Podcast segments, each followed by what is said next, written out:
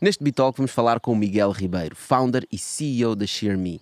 É o nosso episódio 100 e, portanto, estamos aqui na Bela Cerdeira para desconstruir o que é este marketplace, o que é que a equipa da ShareMe está a construir, em que é que nós estivemos envolvidos e quais são os desafios presentes, passados e futuros.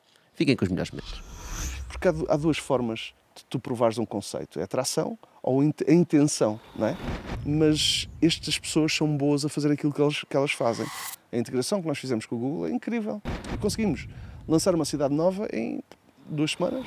Bom, espera lá, ele estava a trabalhar na Zomato, revolucionou a forma como os restaurantes vão para o digital e agora está a ir para outra área para revolucionar a forma como um setor tradicional vai para o digital. De uma coisa que vocês desenvolveram que é a ShareMe Wallet, ou Wallet ShareMe, né?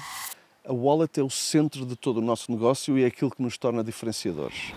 Com o ShareMe, o barbeiro da esquina deixou de ser o barbeiro da esquina. É um barbeiro com impacto mundial. Nós temos 10 horas por dia. Nós temos que criar as condições para estarmos felizes a fazer aquilo que estamos a fazer. Exatamente.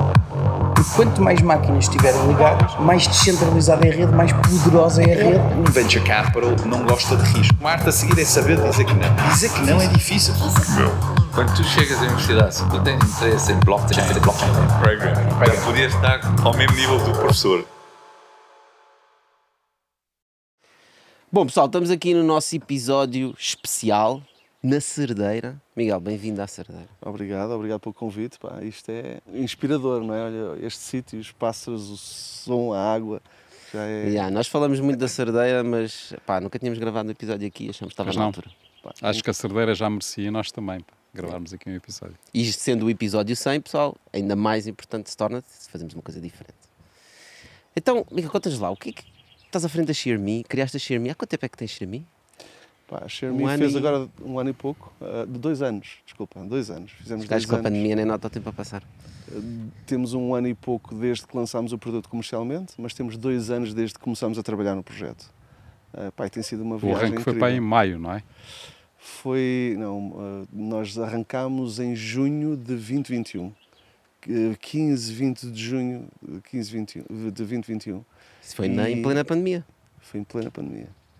E acho que a pandemia deu-nos o boost que nós precisávamos e que nós. eh, deu-nos aquela. aquela eh, o incentivo extra que nós precisávamos para dar aquele passo. Começámos a ouvir ahm, que, que marcações tinham que ser obrigatórias, o Estado começa a impor estas regras e nós dissemos: epá, é agora ou nunca. Então acho que, que a pandemia, apesar de nos ter trazido muito medo, também nos trouxe aquele, a- aquele passo extra, ou é, ou é agora, ou se calhar perdemos aqui uma janela de tempo bastante importante. Então explica lá só, só para termos um contexto. O que é que faz, o que é, que é exatamente a ShareMe? A ShareMe inspira-te para tu teres uma vida melhor, ok? É, Ok. é- encontras tudo o que tu precisas para teres uma vida melhor e para cuidares melhor de ti. Ahm, nós achámos há um tempo atrás que pá, quão difícil é eu marcar o meu barbeiro ou ah, pá, marcar um, a coisa que mais me irrita é ir a um hotel e eu querer fazer uma massagem ou um ritual com a minha esposa. E, pá, eles dizem, olha, liga para a recepção e faz a marcação. Depois ninguém atende porque elas estão lá a fazer as massa- massagens, como é óbvio. Ou então não está lá ninguém? Oh, não está lá ninguém. Epá, e é a coisa mais horrível quando uma pessoa vai para relaxar, já fica estressado logo à partida. Então fa- faltava aqui qualquer coisa para nos facilitar a vida, tanto na parte da beleza como na parte do bem-estar, como na parte de fitness. Pá, haver uma, uma, uma plataforma onde eu consiga encontrar aquilo que eu preciso, pá, marcar, pagar e ter algum benefício com isso. Sim, no fundo, então é um marketplace, não é?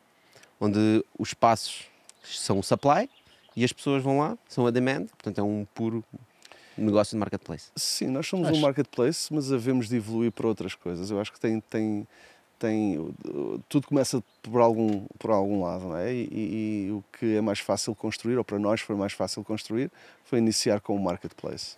Mas temos, temos muita ambição de fazer muito mais do que isso. Acho que o de facto o grande desafio que, que a Xiaomi está está a ter é, é conseguir digitalizar todo, uma, todo um setor, mas começou pela parte eh, dos, dos cabeleireiros, não é? Portanto, da, da parte de beleza, sobretudo, não é?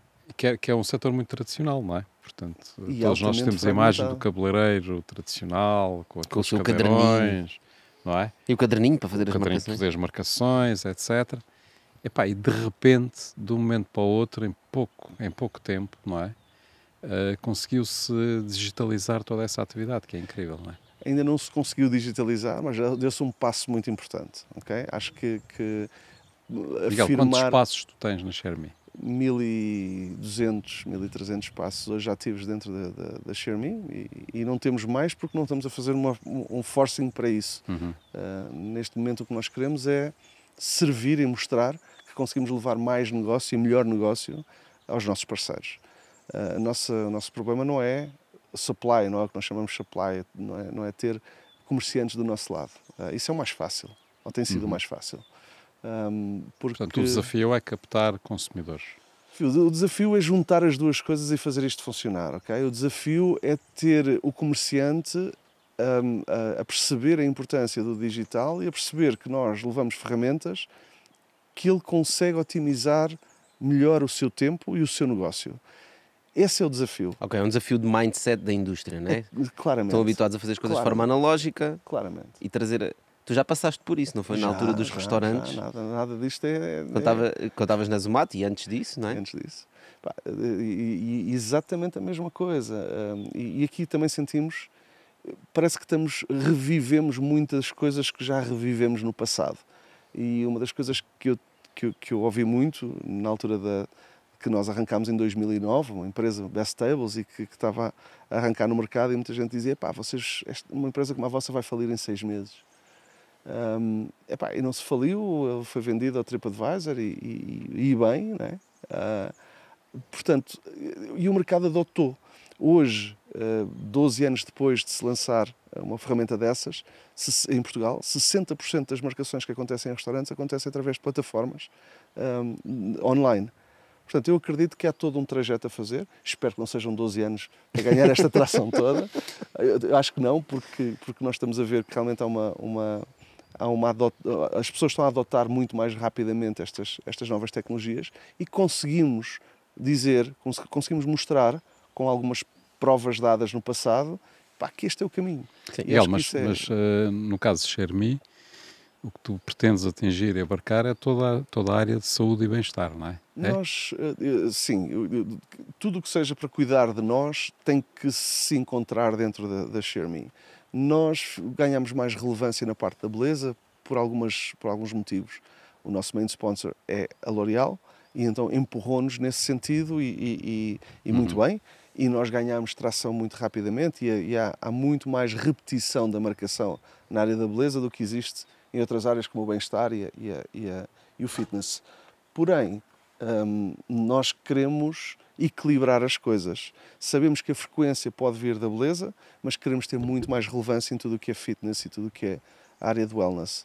Não sei se respondi à tua pergunta, mas Sim, mas repara, aqui eu acho que o interessante para, para o pessoal é tentar perceber eh, qual foi a abordagem, como é que é possível que alguém que tem, um, que tem uma visão muito tradicional do negócio, não é? Eh, se sente atraído por ser um parceiro de uma plataforma que lhe faz as marcações.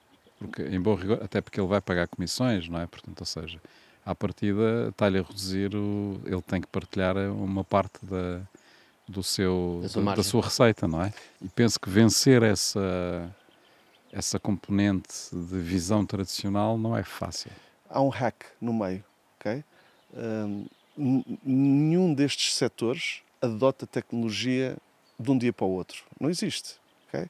E, e- e acho que haver uma empresa que se preocupa com o suporte que dá, hum, acompanha os, os comerciantes como nós acompanhamos, é a única maneira de eles transitarem do analógico para o digital. ok? Eles sentirem que há alguém que os ajuda. Ah, eu não sei trabalhar com isto. Ah, eu, eu Não, tenho mas, medo. eh, para, ser- para ajudar é preciso querer ser ajudado. Portanto, certo. Ou seja, a primeira questão é a convicção de que isso faz sentido para eles, não é? Foi muito difícil no início. Tivemos um grande boost da L'Oréal. A L'Oréal ajudou-nos muito nesse sentido, a ganhar essa confiança do mercado eh, inicialmente. Nós fizemos uma cam- campanha com eles no nosso arranque comercial em, em, eh, o ano passado, em 2021, junho de 2021. Arrancámos com uma campanha que se chamava Portugal de Volta ao Salão. Então era uma ajuda da L'Oréal eh, e nós de tentar levar mais negócio até aos seus clientes. Daí nós temos mais um, mais peso na área de beleza foi devido a essa ação e também a todo, todo o trabalho que depois foi feito e, e- muito bom da parte da L'Oréal e acho que nós também eh, acho que ainda estávamos muito recentes se fosse hoje tinha um impacto incrível tenho a certeza absoluta. Se fizéssemos a mesma ação hoje tinha um impacto incrível. Teve um resultado bom Mas, eu teve um que- timing, Miguel, que foi a pandemia tinha acabado, estava Exatamente. mesmo ali a acabar, estavam a abrir as coisas, e como tu disseste, o governo disse pá, tem que ser por marcação, só pode haver du- dois clientes na, ah, nos passos, né? Sim. Portanto, também houve ali um timing importante. houve, houve, Houve uma oportunidade, sem houve uma oportunidade Acho que se e não fosse isso, seria um bocadinho diferente, talvez. Ou não? Não saberemos. eu, Não saberemos.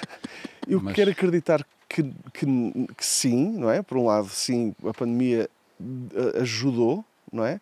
Por outro lado, eu acho que o mercado precisa mesmo de uma solução como esta. O mercado está mesmo sequioso por. Não é só o mercado, o consumidor. O consumidor, é. não tem paciência para pegar no telefone e estar à espera aquela batalha naval. Pá, será que o meu barbeiro tem hoje disponibilidade às três da tarde? Deixa-me ligar-lhe três vezes, ver se ele me atende.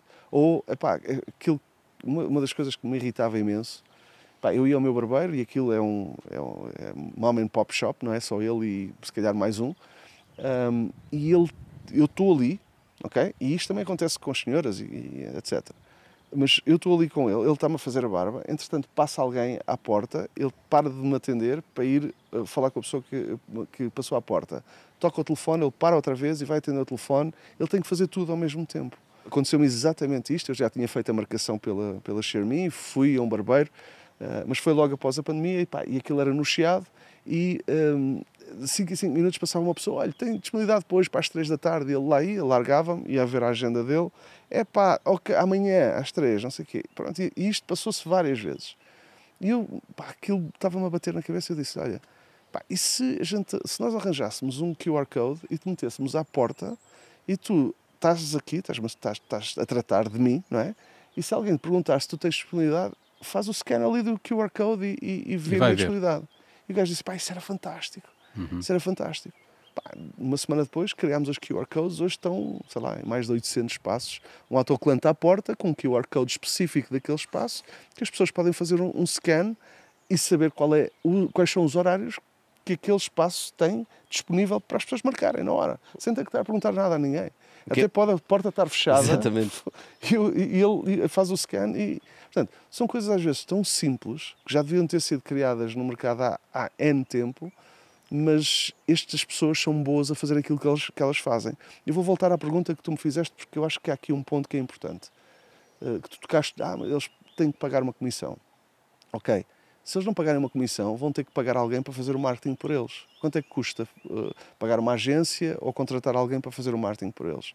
Eles não são empresas organizadas então, se, eu, eu acredito e quero acreditar O que estás a dizer é que tu não só estás a trazer-lhes a marcações, não só estás a fazer marcações, ou seja, não é, Estou não é só uma função, Estou a aumentar a pegada digital técnico. dele. Sim, não é uma tool, não é? Não é estás uma a trazer clientes, Claro. não é? Somos Estás a um captar clientes. amplificador da marca dele, do espaço dele, do seu negócio. Nós Uhum. temos que acrescentar. Se ele faz um, connosco deve fazer 1.8 ou 1.10 ou mais, percebes? Portanto, eh, nós temos que acrescentar ao, ao- negócio dele. E é isso que a maior parte dos espaços estão a ver. Há dias, um dos nossos clientes eh, lançou, abriu um, um espaço novo. Eu posso dizer, acho que não há problema dizer. Podes dizer. Cliente, Tony Guy, que é uma cadeia mundial, e ele ia fazer o lançamento da- da- do espaço, então connosco fez uma coisa que não era possível fazer antes, ou quer dizer, não era possível fazer da mesma maneira. Ele, antes de abrir o espaço, abriu dentro da Xiaomi e disse, ok, só tenho marcações para daqui a duas semanas, porque eu estou em obras, não é? só tenho marcações para daqui a duas semanas. Então começou a promover na Xiaomi antes de abrir o espaço. Ok. Então quando abriu, já tinha, já tinha marcações feitas. Portanto, este é, este é um dos efeitos que nós temos ou que podemos ter de futuro. Portanto, e há muita coisa que ainda nem pensámos ou ainda nem, nem estudámos. Portanto, ainda está tudo por fazer. Miguel, mas vocês hoje têm mais de 5 mil marcações por mês, ah, mas quando começaste tinhas zero.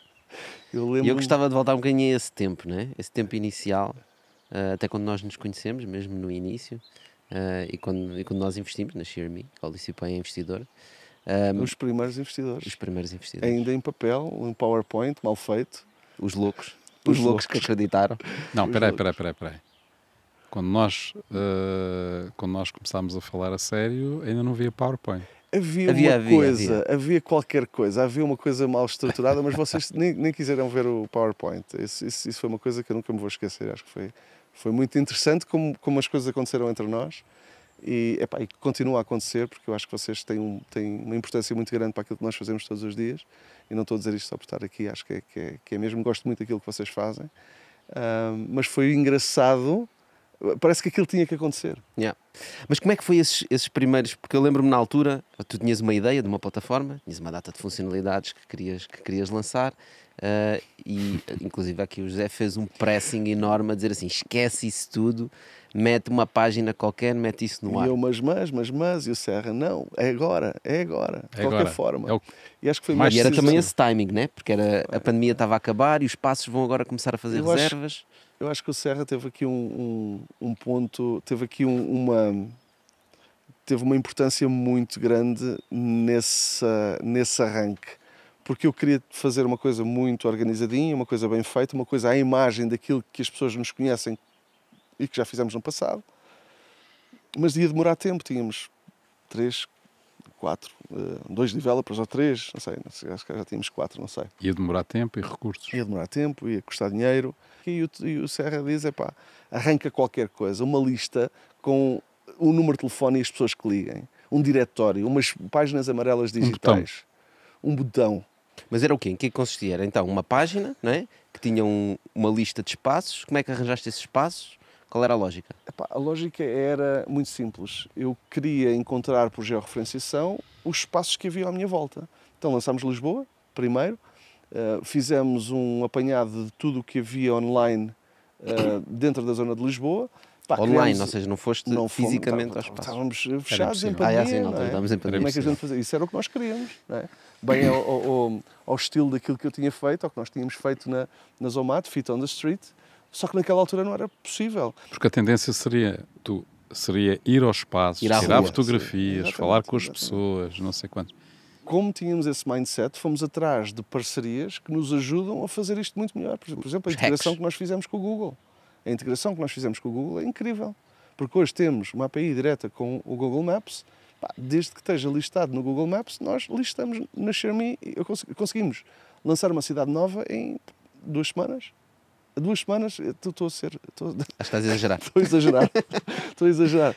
Porquê? Porque ainda há ali alguma mão de obra que nós temos que fazer e melhorar todo. todo, todo porque lá está. a- Miguel, mas em- vamos voltar ao, ao início. ao diretório.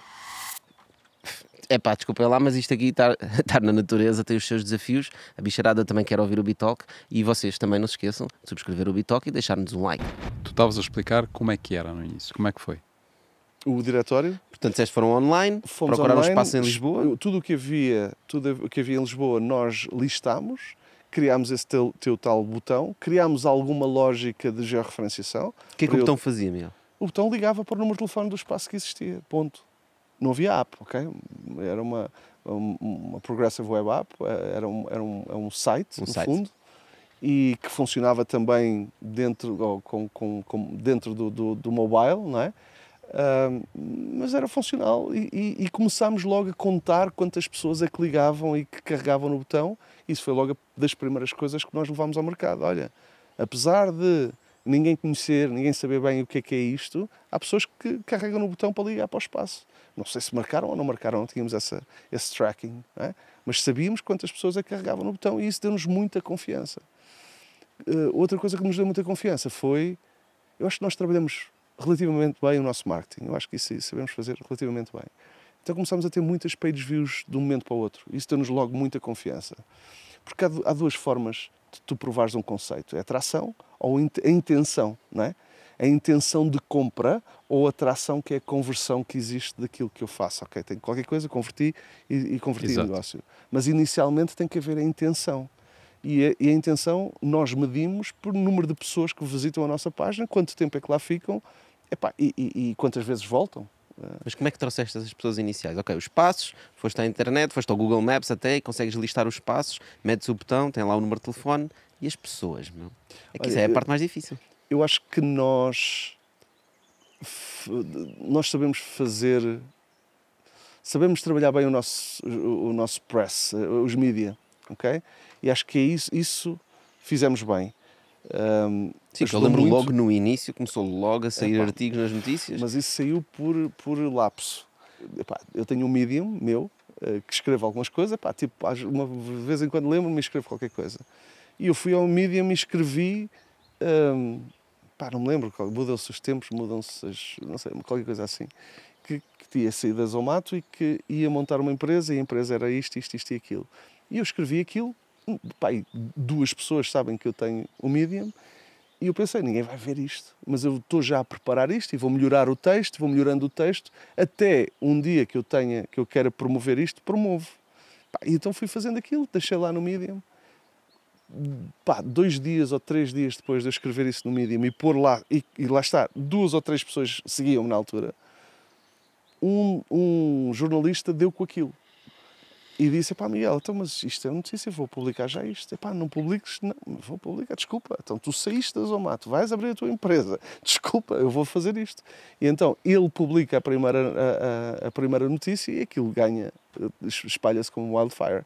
Porque foi, hum, acho que o, a- o interesse da minha saída da Zomato para arrancar o meu próprio negócio despertou alguma, alguma Tu, tu conseguiste gerar esse buzz já por causa de, de tudo o que tu já tinhas feito antes, não é? Sim, Eh, e também as pessoas claro, olhavam sim. para a Zomato e pensavam: espera lá, ele estava a trabalhar na Zomato, revolucionou a forma como os restaurantes vão para o digital e agora está a ir para outra área para revolucionar a forma como um setor tradicional vai para o digital. E portanto, isso também causa. Isso Causa pode curiosidade, Dar alguma, pode dar alguma. Eh, pode dar algum buzz em termos de comunicação, mas não necessariamente cria credibilidade no setor que ele vai atuar, não é? Esse deu o pico inicial. Não, Agora, não, mas eu gostava de voltar um bocadinho atrás no que estávamos a falar, porque é assim, eu acho que eh, o facto de se ter lançado daquela maneira como, como se lançou a Xiaomi eh, teve, uma outra, teve um outro fator muito importante, eh, um resultado muito importante, que é toda aquela estrutura que tu tinhas com eh, 50 funcionalidades foi tudo para o caraças. completamente. Porque tu, ao lançares aquilo e a mostrares ao mercado o que é que tu queres fazer, não é? Tiveste feedback e o mercado foi-te dizer exatamente o que é que queria. E nós muitas vezes falamos aqui no Bitol que é, epá, testem o mercado, vão para o mercado, experimentem, obtenham feedback dos clientes, construam o projeto juntamente com o cliente, que é a melhor forma de o fazer, a melhor forma de acertar. Não é? Porque poupa-se muito dinheiro, poupa-se muito tempo, aprende-se imenso epá, e as coisas acabam por ter o foco certo, não é? Essa foi das decisões mais importantes que nós tomamos juntos Certo. e, e- e acho que hoje, eh, se tivesse feito aquilo que eu tinha pensado e que, eu vos apresentei na altura, tínhamos das 50 features que tu disseste, cá, tínhamos uma que realmente fazia sentido. E hoje o que nós fazemos, tudo o que nós fazemos é uma reação àquilo que o mercado nos pede ou aquilo que nós sentimos, porque às vezes o mercado não sabe que precisa daquilo, Exatamente. ok? Isso Nós- também é preciso saber ler o mercado. Isso é muito importante. mas nós também não sabemos, não temos a certeza absoluta se aquilo funcionará. Portanto, eh, eh, partindo do mesmo princípio do início, nós lançamos sempre uma feature para nós, uma, uma nova funcionalidade dentro da ShareMe, é sempre uma MVP.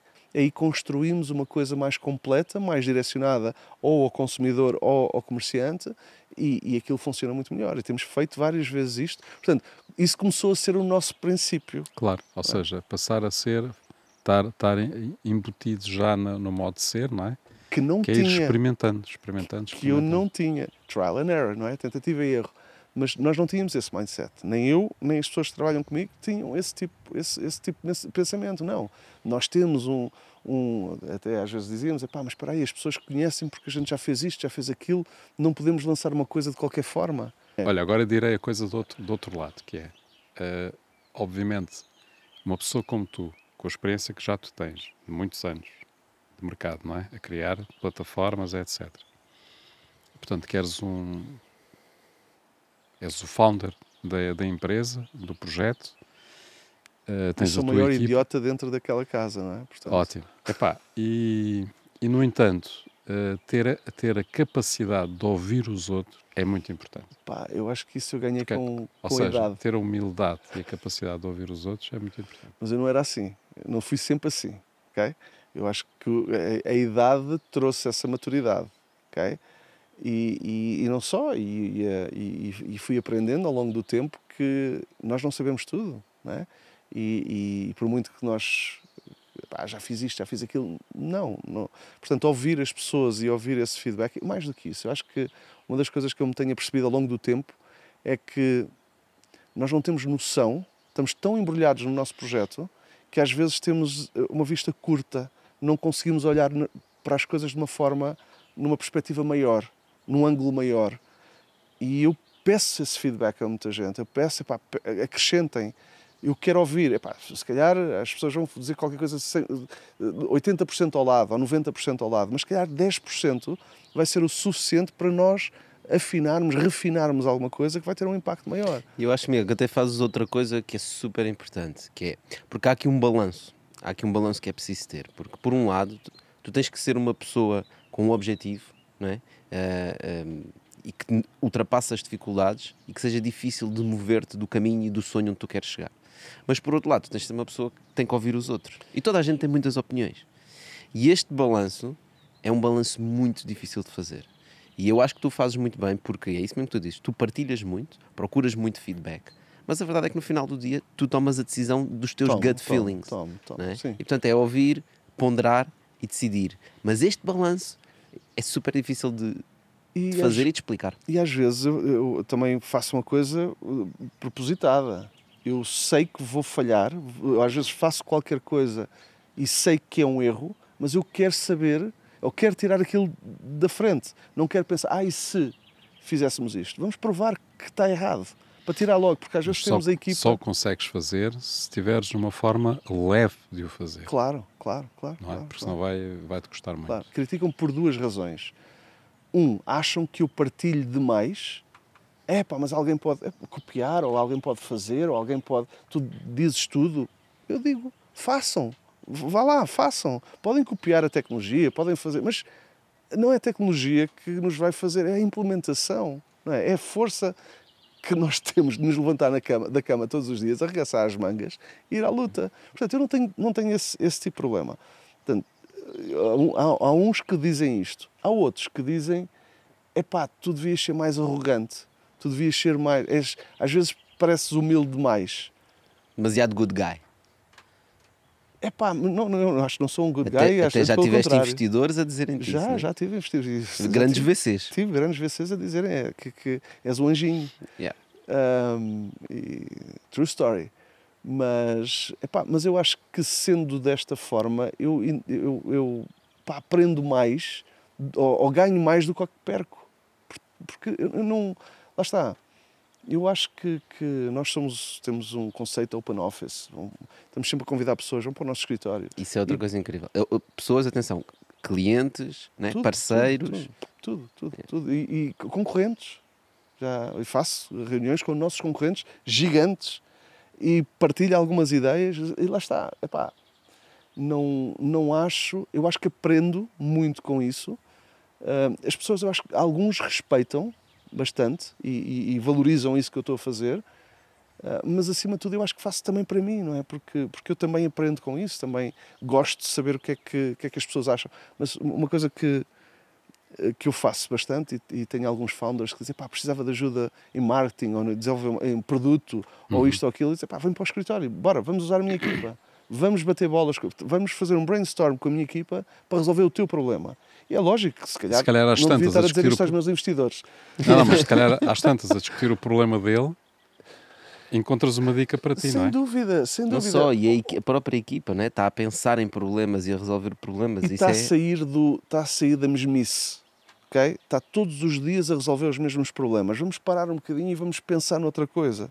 Eu acho que isto traz-nos uma frescura e acho que a minha equipa gosta disso. A minha equipa gosta de, de às vezes é um, é um, é um, é um micro desfoque, como eu costumo dizer, para eles, mas eu acho que também temos pessoas, ter pessoas maduras ajuda. É um exercício. Ajuda a trazê-las outra vez de volta ao foco e se, calhar, talvez fossem pessoas mais novas, tinham mais dificuldade em, em, em não é que eu seja muito velhos, mas, mas já trabalhei com pessoas mais novas, que era mais difícil, se desfocavam, desfocavam mesmo E ali não, ali eu acho que, que nós tendo uma equipa mais madura ajuda bastante a, a trazer as pessoas de volta ao foco. Olha, desfoca agora um bocadinho, vamos, vamos tratar outra coisa e agora vamos buscar outra vez. E isso acho que essa capacidade é, é, é uma coisa que eu acho que se ganha com maturidade. Miguel, diz-me, voltando a esse tempo inicial, quais foram o maior desafio que tu, que tu sentiste no lançamento, na descoberta, nos clientes, Eu se calhar vou investidores? dizer alguma coisa. Bem, eu tenho mu- vários desafios, mas acho que para mim o maior desafio foi desligar do outro lado. Ahm, do teu projeto anterior. pá, da Zomato, aquilo era, era, era, um, era um. Foi muito intenso, não é? Ainda. ainda eh, Foi ainda muito é. intenso durante muitos anos, não é? Foi muito intenso durante muitos anos. E acho que para mim o mais difícil foi desligar e parar de comparar, às vezes. Essa comparação eu acho que até criou algum desconforto a algumas pessoas da minha equipa. E ainda, ainda acontece, ainda acontece. Mas ah, hoje já não é tanto pela, pelo, pelo, por Quando dizes foi comparar, feito. a comparar as situações. Ah, eu gostava que fôssemos assim. Ah, Eu hoje já não digo, eu já não faço isso. Eu hoje digo, eu comparo o negócio, porque o negócio é, tem- é- é- é muito comparável, não é? Portanto, comparar o negócio é ok, agora dizer que gostava que a gente fosse daquela forma, não, porque a cultura é outra e a nossa cultura é outra, não é aquela, nem nunca vai ser aquela, porque somos diferentes. Ahm, mas isso, para mim, esse, vamos chamar luto, Eu não até sei. me lembro, Miguel, até me lembro logo no início, quando falávamos da Xiaomi e falámos com a comunidade OW, muitas vezes fazias essa comparação, né? dizias, não sei, aqui, na Zomato isto e na Zomato aquilo. E- Até houve e algumas que- pessoas da nossa comunidade que disseram assim, pá, mas estás sempre a falar da Zomato, porquê? pá? verdade, Já é não estás a fazer a Zomato, Epá, fala da porque- Xiaomi. Porque é um, foi, foi um bebê que eu via crescer, não é? Foi um bebê que eu alimentei e, e- e cresci com eles. E acho que foi das. das E que eh, também cresceu contigo. Também cresceu comigo, e, e- mas, mas Sim, mais a do que já, isso. tem, já, tem, já fez um IPO, Sim, não é? sim, já sim, é ainda um, bem, ainda o quê? bem, um é unicórnio com quantos Bs? Já não sei. De- pá, não sei que aquilo agora está sempre a variar, 5.7 acho eu. Pá, no outro dia era 8.3, agora acho que baixou, não sei, não tenho a certeza. Não tenho acompanhado isso, isso aí por, perto, pá, não é, já não é uma coisa que também. eh, E é uma área muito diferente também já. Apesar de haver comparações no negócio, né? que é a digitalização de uma área mais analógica, epá, é uma área diferente. A restauração, já existe muita coisa na restauração, Sim, existem sim, muitas sim. soluções. Por isso é que eu, eu- eu- quando um investidor me diz ah, mas há muita concorrência no teu espaço. Concorrência no meu espaço tem seis pessoas a nível mundial, seis empresas grandes a nível mundial. Eu vim de food tech, tinha 50 empresas grandes, gigantes, a quererem comer-nos os calcanhares. Epá, portanto, quando, eu- quando, quando nos dizem epá, mas há muita concorrência na- no, no setor de beleza, não. Queria que, houvesse, queria, queria que houvesse mais, porque aí se calhar o, o, o setor estava mais digitalizado. Aquilo que existe hoje serve 10% do mercado. Serve 10% do mercado. O, o long tail, 90, ninguém toca. Ninguém toca.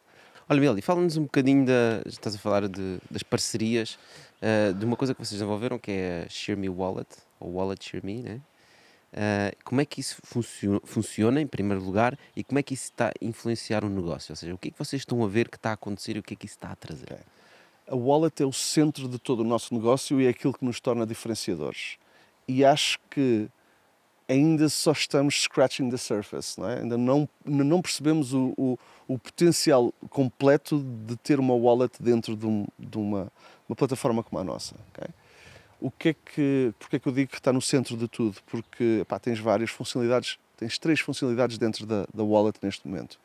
Um, tens o cashback, ou seja, cada vez que tu fazes uma marcação ganhas uma, um percent, uma percentagem de volta dentro da wallet. ok?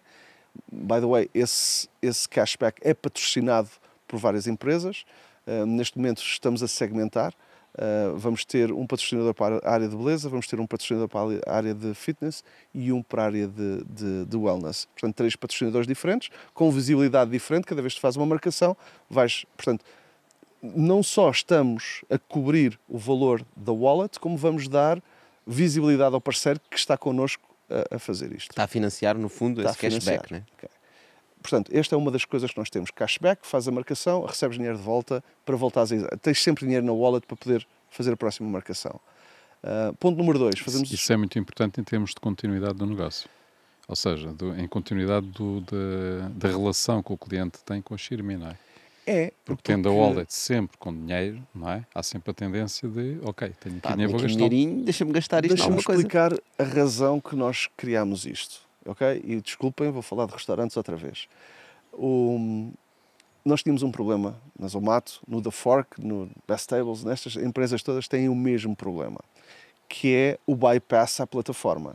Eu faço uma marcação num restaurante, o, o dono do restaurante recebe-me perfeitamente, a minha mesa está lá, Miguel, fantástico, não sei o quê. Olha, mas está aqui o meu cartão, para a próxima vez liga para mim que eu dou-te 10% de desconto e tens a mesa na mesma.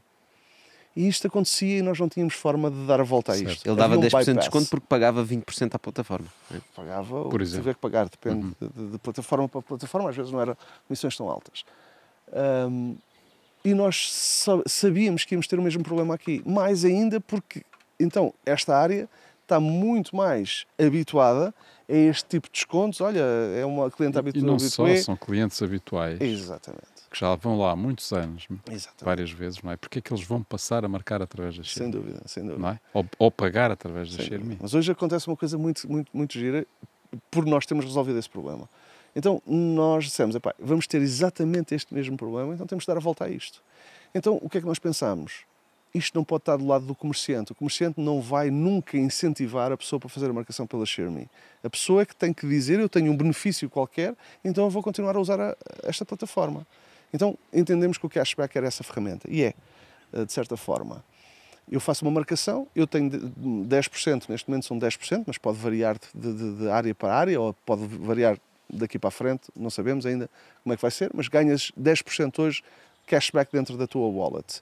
Esses 10% podem ser usados de volta nesse lugar ou em qualquer outro Qualquer outro espaço ou serviço dos 50 mil serviços que hoje temos ativos dentro da Xiaomi. Portanto, aquilo não me limita, não são os 10% que a senhora vai dar para eu voltar àquele espaço, àquele salão ou Até àquela porque não é o espaço que está a dar, nem ao espaço está a dar, ok? é Xiaomi. E, é, e, e o, e o utilizador tem esse dinheiro de volta para poder usar e descontar numa próxima marcação e vai ganhar na mesma, e se calhar volta a outra senhora com aquilo que ganhou na segunda marcação.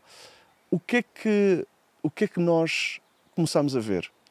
Uh, nós também uh, acontece uma coisa muito habitual. Eu faço uma marcação para ir fazer a barba, mas depois é pá, digo: olha, já agora corta-me também o cabelo. Só que só fiz a marcação para a barba e naquele momento eu, eu um, avanço e, e peço também mais um serviço. O que é que nós vemos hoje acontecer? A pessoa podia pagar o valor extra em cash, não é? Mas não, dizem que querem pagar com a Xiaomi porque querem ganhar 10% também daquele serviço. Então, o espaço dentro da sua agenda digital da Xiaomi requisita o valor extra e a pessoa ganha não só os 10% do primeiro serviço que marcou, mas também do valor extra que gastou lá, ou que comprou outro, servi- outro, outro- um produto, comprou uma, uma, um óleo para a barba, ou um shampoo. um shampoo, ou seja, aquilo que for, pode pagar com a Xiaomi e ganha os, os 10% de cashback. Portanto, é o próprio ah, utilizador a dizer eu quero pagar com a Xiaomi. Nós tivemos um caso agora há dias, por acaso com um influencer, um, um influencer que nós tivemos, uma, ele foi fazer o serviço ah, com a senhora e a senhora diz, olha, para a próxima vez marca para mim que eu dou-te um desconto extra. E ele diz, não, não, eu marco pela Xiaomi porque eu quero ganhar o meu cashback. Portanto, eu, eu- e, depois esse dinheiro que eu ganho aqui vou usar no outro lado qualquer. Exato, é que Portanto, não é tem o que usar aqui. utilizador a dizer, espera aí, eu não quero o teu desconto porque eu já tenho o desconto da Xiaomi. E isto é um, era o efeito que Aliás, nós tem essa grande vantagem, que ele pode usar esse desconto em qualquer lugar. em qualquer lugar, não tem que ser necessariamente necessariamente naquele serviço, não é? Porque se a pessoa lhe- se o comerciante lhe der o desconto imediato, ele goza esse desconto no Uhum. Imediato. Ali, não pode usá-lo noutro sítio. Portanto, vamos voltar à, ao- à wallet, à carteira digital. Ah, o, o cashback é a primeira componente que nós temos dentro da wallet. A segunda componente são parcerias que nós fazemos, como por exemplo o Unibanco, ah, ou já fizemos com a L'Oréal e outros parceiros que carregam a wallet do- da sua comunidade. Ou seja, insere este código e tens 5 euros extra dentro da tua wallet. E este valor é subsidiado por eles, é, é- é pago por eles. Portanto, a pessoa tem mais dinheiro na wallet. Se eu tenho dinheiro na wallet, eu não vou pegar no telefone e ligar a um cabeleireiro ou um barbeiro, ou seja aquilo que for. Vou gastar aquele dinheiro que ali está. Portanto, as empresas também querem hum, dar mais valias às suas comunidades e nós conseguimos escalar isto e vimos que, que há várias empresas a seguir este, este conceito. Portanto, mais uma forma de termos mais dinheiro dentro da wallet. E a terceira, eh, que vamos lançar agora eh, este mês de julho, eh, mais, mais no final do mês de julho, que é o que nós chamamos o Employee Benefits, uh, que é um subsídio de bem-estar que, nós, uh, que as empresas vão ter a possibilidade de carregar a wallet dos seus funcionários, tal como, carrega, como, como carregam um cartão de alimentação. Um, isto como sendo um benefício para, as, para, para, os seus funcionários, um, para, para, para retenção de talento, and so on. Um, isto Portanto, é as próprias empresas colocam dinheiro na, na carteira dos funcionários e eles depois usam na ShareMe, usam na ShareMe. com o dinheiro da empresa, com o seu dinheiro próprio, é simplesmente uma, um extra. Podem dar 5 euros, podem dar 10, podem dar aquele valor que eles quiserem, escolhem, podem até dar valores diferentes para pessoas diferentes. Um, e temos, temos aqui várias empresas muito interessadas neste tipo de, de serviço, epá, porque hoje em dia, repara, as pessoas não querem. Uh, existem várias empresas, pá, Urban Sports, Class Pass and so on, para, ir, para ter subscrições para ginásios, ok? Só que as pessoas não querem ir a ginásios, as pessoas preferem ter um personal trainer.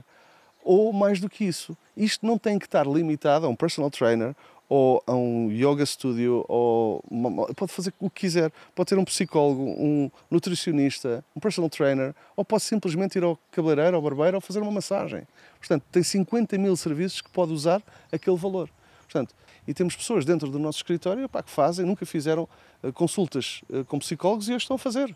Pá, e, e porquê? Porque eh, nós acreditamos valor, eles acrescentam o resto que falta e fazem uma coisa que, que se calhar nunca fizeram. E se calhar as pessoas sempre falam, pá, precisava mesmo de massagem e nunca fazem, não é? Exatamente. E de repente têm ali uma oportunidade para dar esse clique. E, e, e, é mais do que isto, porque depois também vamos ter alguma inteligência por trás disto. Vamos começar a, a, a incentivar as pessoas para usarem o valor que têm e mais, conseguimos tirar, saber que dentro daquela empresa as pessoas estão a fazer mais mindfulness. Então, todas as semanas vamos ter uh, workshops online que vamos dar para, essas, para essa empresa específica. Para cada uma das empresas, vamos lhes dar acesso a aulas uh, ou, ou, workshops online que só aquele, aquele grupo de pessoas é que tem acesso epá, e vão, vão, vão dentro daquilo que a maior parte das pessoas está a valorizar, pode ser um nutricionista, pode ser um psicólogo, pode ser aquilo. Vamos ter sempre workshops direcionados para esta. Para Muito fixe, Miguel. Olha, mas uma coisa, vocês não têm, não dá para comer bitoques na Xiaomi, pois não?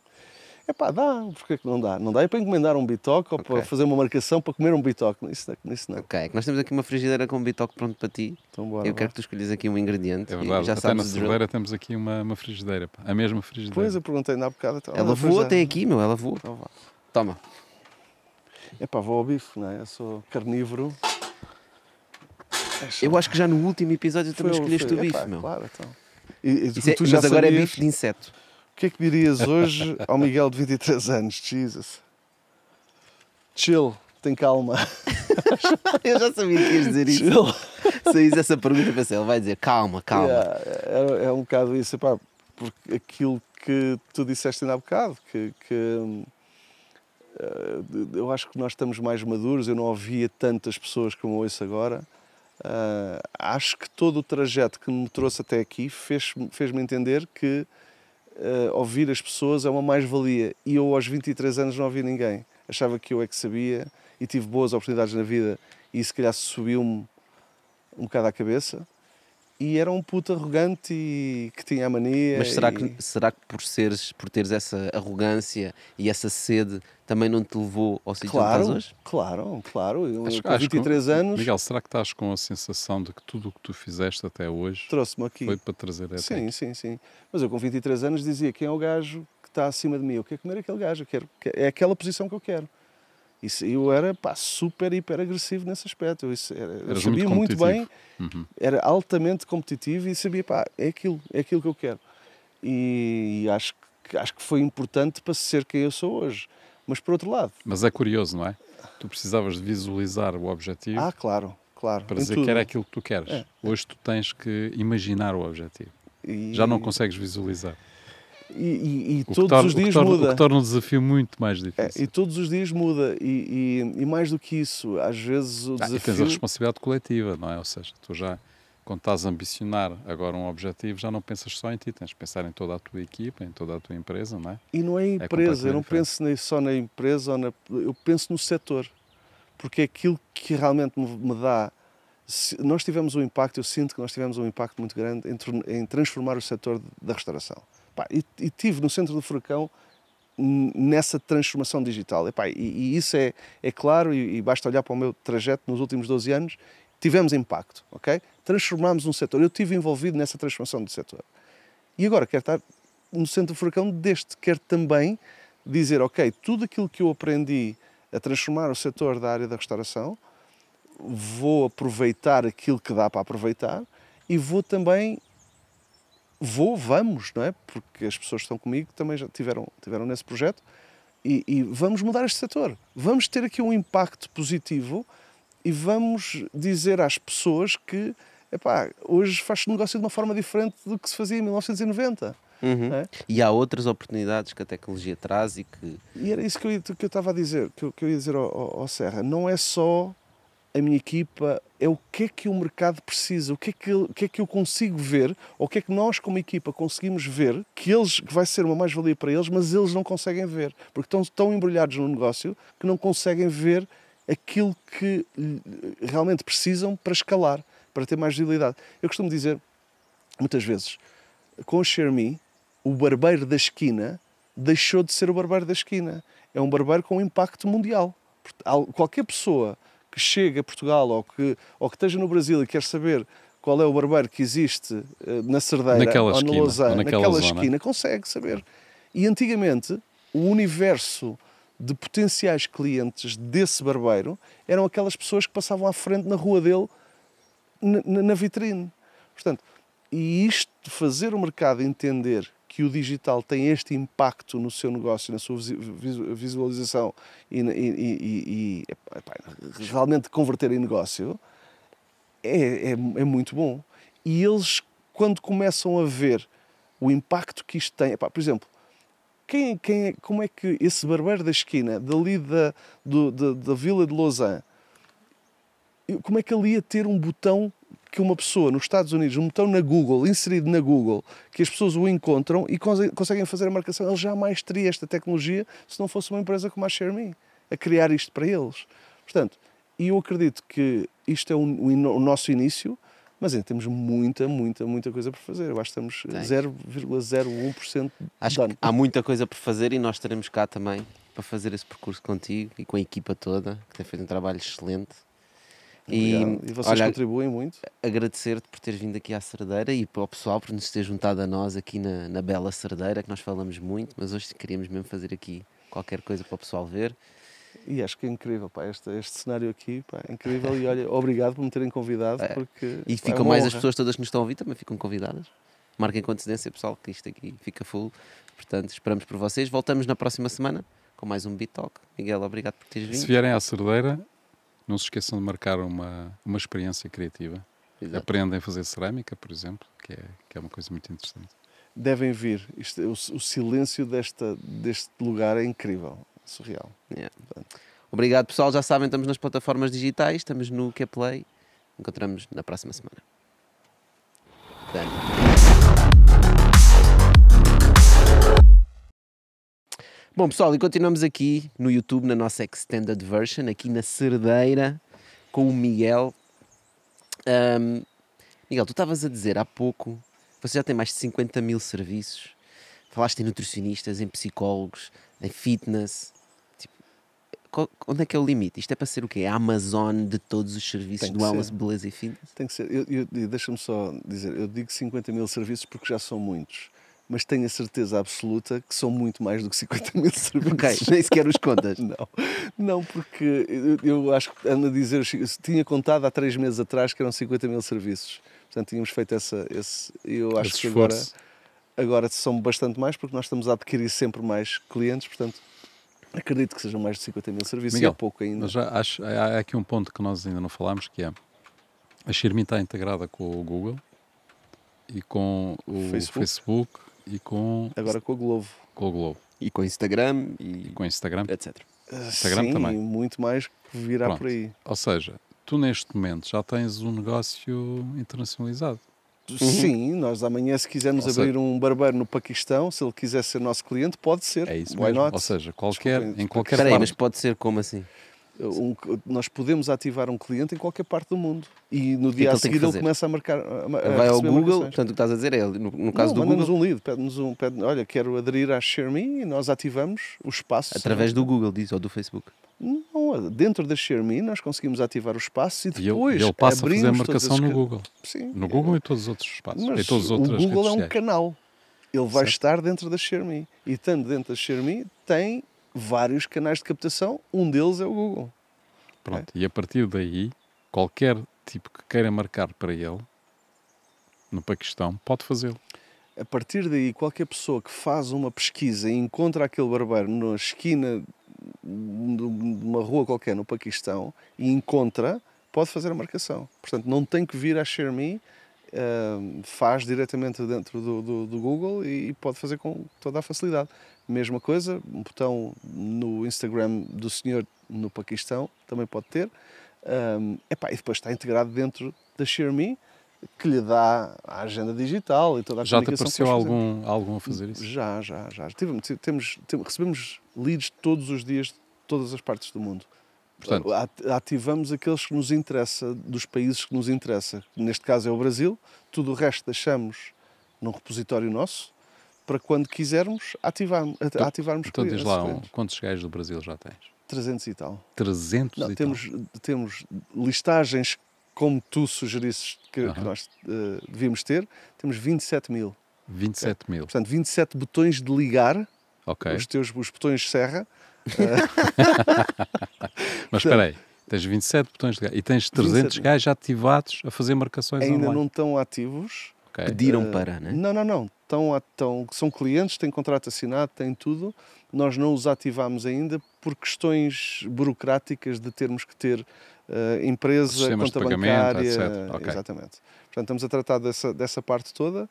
Eu acredito que mais um mês eh, nós ativamos e se calhar ativamos o Brasil com 500 eh, espaços. É engraçado que até isso é, é uma boa dica, né? Que normalmente o pessoal diz assim: vamos para o Brasil ou vamos para um país qualquer. Então vá, vamos criar a conta, vamos criar a empresa, vamos Ah, criar não, e depois não. vamos lançar o produto. Não, já Vocês já lançaram 27 mil gajos lá.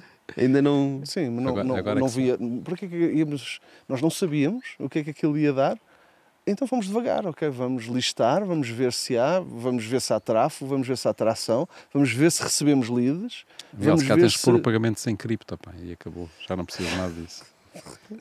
É, o problema é depois que ele- este é um negócio que é. eh, entra de um lado e sai do outro, não é? Eles vivem com aquele dinheiro do dia.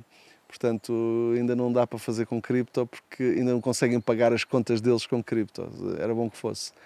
Ah, mas sim, epá, eu acho que, que hoje os- o- o- as coisas estão a evoluir tão depressa, mas ainda há tanta burocracia, há tanta.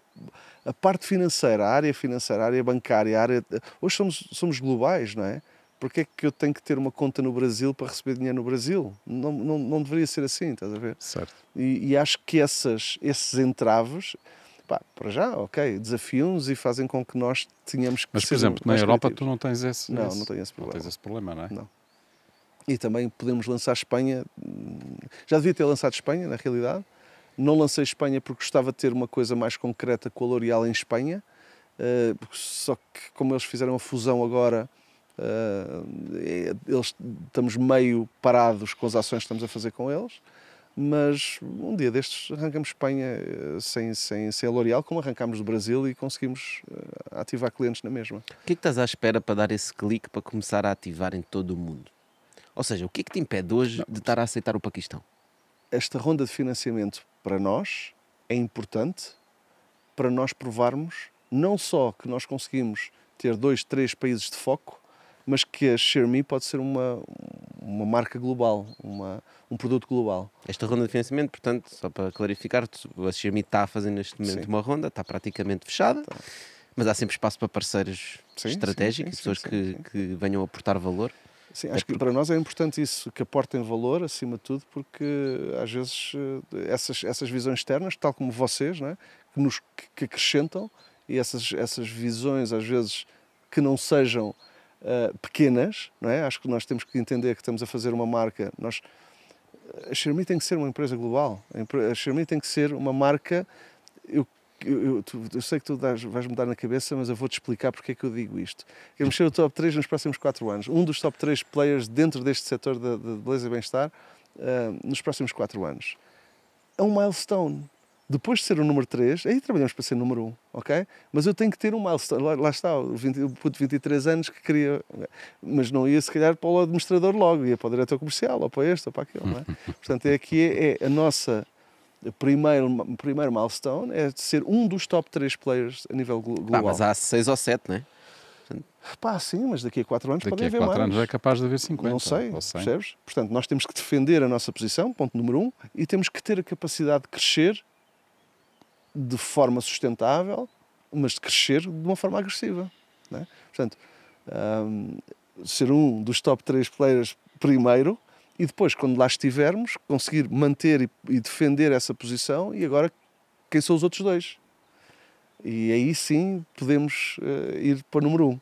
Sim. ok? Mas é, é um milestone. Eu digo isso e tu és, tu és, tu és mas porquê é que não é, não é logo número um? É pá, porque é um milestone e acho que faz parte dessa. Bem, então vamos meter ação ambição. também de top 5 e depois vamos ao top 3 e depois vamos ao Não, top 1. top 5 é muito. Top 5, se calhar já, já. Não não posso dizer isto desta forma, mas quase, se calhar, se arranja, se arranca dois ou três países, se calhar somos um dos top 5. Pois. Estás a perceber? Mas o que é que- Basta Mas eu estavas a dizer há pouco, então o que é que falta ao clique para começar a abrir espaço em todo o mundo? fechar a ronda. É só fechar a ronda. Ainda há dias tinha um, um investidor que estava no carro e estava a falar com ele e ele estava a dizer, pá, mas Miguel, não é um investidor português, Miguel, porquê é que tu não estás nos Estados Unidos? Porquê é que tu não arrancaste, queres a Flórida, não é? Queres, queres, arrancar, queres começar os Estados Unidos pela Flórida? Porquê é que não arrancaste já a Flórida? Miami Fire. E eu, eu disse, epá, não sei. não sei, realmente não há nada Não, mas tens que nos impeça. clientes, não é? Portanto, Mas, tu eh, sabes. eu posso ativar o botão serra Sim, e meter lá o pé. Certo. Estás a perceber? Sim, mas não, mas não estás a transmitir ainda, não vais conseguir transmitir o valor Com que tu certeza. trazes para o, com certeza, para o, com para o certeza. para o parceiro. E, e o desfoque que vai trazer arrancar um, um país como os Estados Unidos. Não é? Claro. É- é- isso aí é. E a nossa estratégia, vocês sabem, a nossa estratégia era, eh, inicialmente, eh, passa por eh, ganhar tração e ganhar força em países de língua oficial portuguesa e espanhola. E se pensarmos nisto, estamos a falar Península Ibérica pá, e a América Latina toda, não é? E com jeitinho, eh, uma boa parte da Flórida, não é? Porque também se fala quase mais, Mais mais espanhol. espanhol. do que outra coisa qualquer. Portanto, se tu estiveres na América Latina, o, o, se ganhares força na, na América Latina, se ganharmos força na, na América Latina, é só um clique para passar para o outro lado. Portanto, hum, não quero dizer que seja esta a estratégia cegamente que, que Nos Estados seguir. Unidos, se, falarmos, se, for- se formos por aí, também tens 70 ou 80 milhões de consumidores Claro, latinos, não é? claro, claro. Mas uh, porquê é que eu falo nos Estados Unidos? Porque uh, se tu E, arrancas... repara, tu falas, falas na língua, mas no caso da Xermi, a língua não é assim muito importante, pois não. Não, a língua não é importante. Não não é tem. importante. Pode O- ser para alguns serviços, para Sim, mas não é importante. A língua não é importante. A língua é, é- isso é das coisas. Ah, nós arrancámos. Eu arranquei 13 mercados com a Zomato. Com 13, não foram 13 línguas diferentes, mas não sei quantas foram, mas foram muitas línguas diferentes. Pá, nunca tivemos grande problema em fazer isso. Ahm, a questão depois é a implementação on ground, isso é, isso é que custa e ainda temos que ganhar aqui alguma força. Temos que, eu, eu, eu, sei que nós conseguimos, não quero, não quero parecer arrogante a dizer isto, mas, mas vou dizer, eu sei que nós conseguimos fazer isto e, e internacionalizar rapidamente, mas ainda temos que provar isso aos, aos investidores e, e, e às pessoas que nos rodeiam, não é? Que nós conseguimos fazer o que fizemos em Portugal noutro mercado qualquer, temos que provar isso. E a Ronda vem para isto, para, para, para provar que realmente conseguimos internacionalizar. Essa é a missão número um. Mas eu tenho a minha missão, que é provar e dizer, ok, eu consigo ter 20 clientes na Índia, ou 50 clientes aqui ou ali, para, para, para mostrar que nós conseguimos ser globais no momento, quando, quando quisermos. Porque não há razão nenhuma, não há razão nenhuma. Nós ativamos um cliente e em três dias ele começa a receber marcações. Pá, desde que o botão do Google esteja ativo, desde que nós estejamos a fazer alguma ação de marketing direcionada para lhe dar um bocadinho mais de visibilidade, ele começa a receber marcações logo. Temos grande dificuldade. Então, se fazemos isto em Portugal, porque é que não podemos fazer em Bangladesh ou noutro, noutro lado qualquer? Também te- tem, o impacto que tu tens em Portugal de adquirir clientes provavelmente vai ser diferente no Bangladesh, não é? Mas porquê é que Tu, eu não tu posso aqui ter... tiveste cobertura de imprensa e tiveste a parceria também da L'Oréal, que foi muito Sem dúvida, sem dúvida. Mas o que eu estou a dizer é, não precisamos de ser uma comunidade para conseguir dar resultados a um cliente. Apenas o botão da Google é o Ah, sim, suficiente para estás a ele dizer, ter. haver um verdade. espaço já dá. Já dá, já começa a... e- Sim, porque as pessoas encontram nas pessoas na Google, Foi o que aconteceu independentemente no. Brasil. No Brasil, epá, nós ativámos um. De- depois ativámos 10 naquele bairro. depois começámos a ganhar escala. E eu acredito, ou quero acreditar, e ok, o Brasil é um focus market, é um mercado de foco para nós. Epá, são números. Toda a Europa, supostamente, total addressable market, ou seja, mercado endereçável dentro das áreas, estima-se que seja qualquer coisa como 420 mil espaços dentro da Europa toda que tenham, que possam ser nossos clientes. Só o Brasil nos, tem vários, nas várias áreas. as várias áreas. Só o Brasil tem 67, seis- 670 mil. ok? 670 mil. Pá, estes que são registados, e tudo, né? fora o resto. Não é? Que a gente sabe, provavelmente é muito mais do que isso. 50% mais do que toda a Europa. É o que estás a dizer. Portanto, o Brasil há de ser muito mais importante para nós do que outro país qualquer da Europa. ok? Além de que é mais barato nós fazermos qualquer coisa lá do que fazer aqui. Mas também os serviços são mais baratos e, portanto, as comissões são mais baixas. Portanto, é novamente um negócio de Mas- escala. Pá, Mas- mais ou menos, depende, sabes, depende. E nós hoje Pões- temos os pressários. Mas nós temos hoje os pressários e, por exemplo, em cidades como São Paulo e o Rio de Janeiro, não é assim tão mais barato. Não Uhum. é assim tão mais barato. Eu, por acaso, acho interessante porque, é assim, a gente podia aqui discutir que outras funcionalidades, múltiplas funcionalidades, podia ter a ShareMe para os clientes, não é? E pode ter várias e tu tens planos para isso. Pode, fazer- o cliente pode fazer isto, pode fazer aquilo, podemos desenvolver isto, podemos desenvolver aquilo. Mas nesta fase, de facto, o mais importante é mostrar valor, porque já consegue trazer valor ao- a todos, Claro. não é? Consegue trazer valor aos clientes que fazem as marcações e consegue trazer valor aos espaços, aos prestadores de serviços. Isso é muito importante. E neste momento o mais importante de facto é escalar. É mostrar, é, é conseguir estar nos sítios. Sim, porque, Porque a partir daí é muito mais fácil introduzir outros serviços. sim, porque neste momento a verdade Miguel, é, tá, Porque a Xiaomi está em mas- Portugal, Desculpa, está a impor um pé no Brasil, só Sim, para, mas- só para clarificar, porque estamos a falar da. América Latina. Ah, ainda estamos a aprender a escalar, né? Certo, certo. Mas aqui a questão é: eh, podia haver a tendência, era outro caminho, sem dúvida, que é: epá, vamos usar eh, a nossa geografia como uma geografia experimental e vamos eh, tentar aumentar o valor que se traz para o, para o setor e para os clientes, criando mais serviços, criando mais funcionalidades, etc, etc.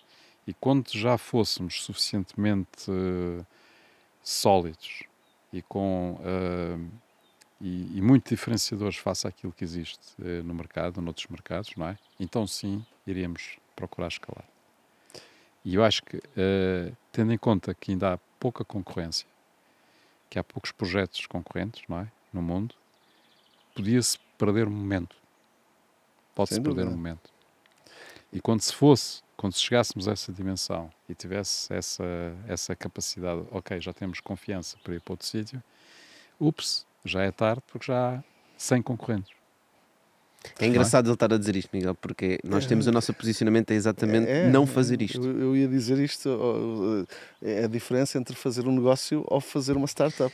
E não Nós só, estamos a fazer uma e não só é, eu acho que é, é as intrínsecas, alguns detalhes na área em que a Xiaomi está a atuar. Sim, Porque noutras empresas nós procuramos sempre, antes de ir para fora, Certo, é verdade. claro. ou seja, nós não, não costumamos falar assim. Só que Sim, neste sim. caso é, há, um, há, um, há um custo de oportunidade. Há, há O um tempo. momento, há um momento. Exatamente. O tempo aqui É. tem um, é um fator muito importante, E há, que é ocupar o espaço. E e há aqui uma coisa que eu acho que é importante voltar outra vez ao início da nossa conversa para explicar aqui um bocadinho aquilo que também eu aprendi ao longo do tempo e tenho visto que está a acontecer a mesma coisa. Eu falei ainda há bocado que às vezes parece que estamos a viver a mesma coisa, mas de uma forma diferente. 2009 nós víamos empresas muito grandes como Top Table, Open Table, um, Zagatos e esse, esse tipo de empresas na área da restauração que tentou ancorar os clientes com devices, com equipamentos. Punha equipamentos dentro do espaço para ancorar o cliente. O cliente pagou aquele serviço, era muito difícil epá, largar aquele equipamento porque fez um investimento e trabalhar com outra empresa qualquer. E estamos a falar de 2009, 2010, ok?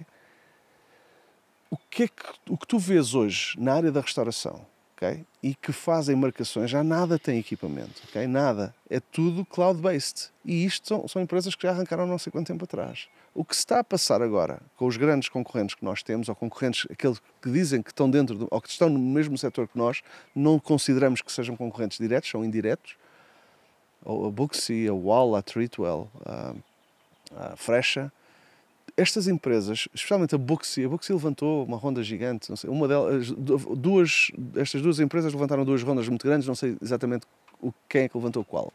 A Booksy e a Frecha, uma levantou 75 milhões e a outra 100 milhões neste setor.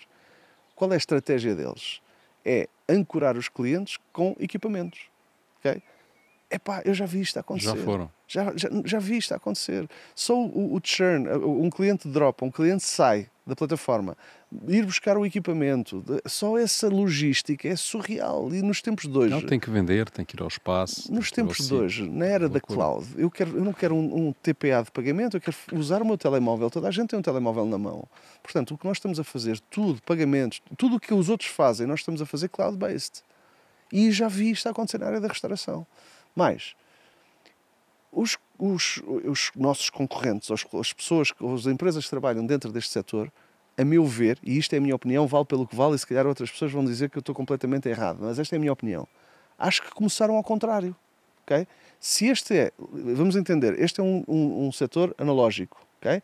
As pessoas ainda não adotaram a tecnologia. Então, estas empresas estão a tentar Uh, que... Partir do, da, daquilo, do ponto em que eles estão, não é? pá, eu, eu, sou analógico. Eles estão a tentar vender um software as a service, uma ferramenta para eles gerirem as marcações existentes. Uhum. Eles nunca vão valorizar isto. Há uma franja muito pequena de mercado que valoriza isto. Ok, eu quero uma ferramenta para gerir o meu negócio porque eu já sou evoluído e eu já um hotel ou uma coisa já já sei trabalhar com isto.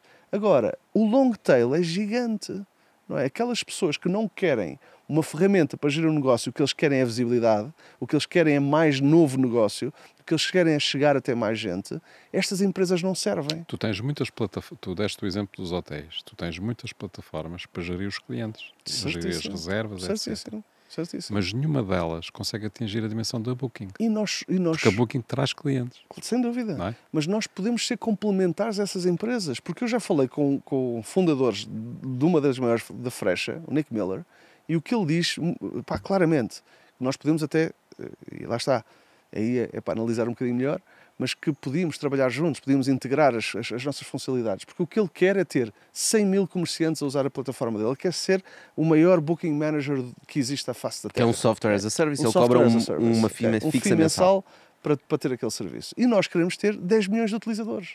Portanto, a nossa missão é completamente distinta. Ele quer ter 100 mil comerciantes, eu quero ter 10 milhões de utilizadores. E, esse, a meu ver, quem tem os utilizadores é quem vai dominar o mercado. Porque, tudo bem, ele vai, o, o, o, o comerciante vai sempre precisar de uma ferramenta para gerir as suas marcações. Mas, se não quiser uma coisa altamente complexa, pode usar a ShareMe que é gratuito, só, é, é, tem um success fee, só paga uma comissão quando e se nós mandamos negócio. Pera, porque tu estás a dizer que a própria ShareMe tem um, um SaaS, que é grátis, né? mas é basicamente um Booking Manager portanto, para gerir as marcações Exatamente, mas o que é que nós fazemos? A nossa estratégia é ao contrário. Nós sabemos que vai ser importante, ou será importante no futuro, o comerciante usar o nosso, o nosso, a nossa agenda. Mas primeiro eu tenho que mostrar negócio. Eu não tenho que dizer, olha, paga 100 euros por mês para teres acesso a uma ferramenta fenomenal que até te conta quanto tempo é que o, o, o barbeiro limpa os, varre o chão com os cabelos. Entre, pá, não faz sentido nenhum. Quer dizer, faz. Para algumas pessoas deve fazer sentido. Mas nós nunca vamos ter esse tipo de funcionalidades. A o que nós vamos isso, fazer. É? Tem.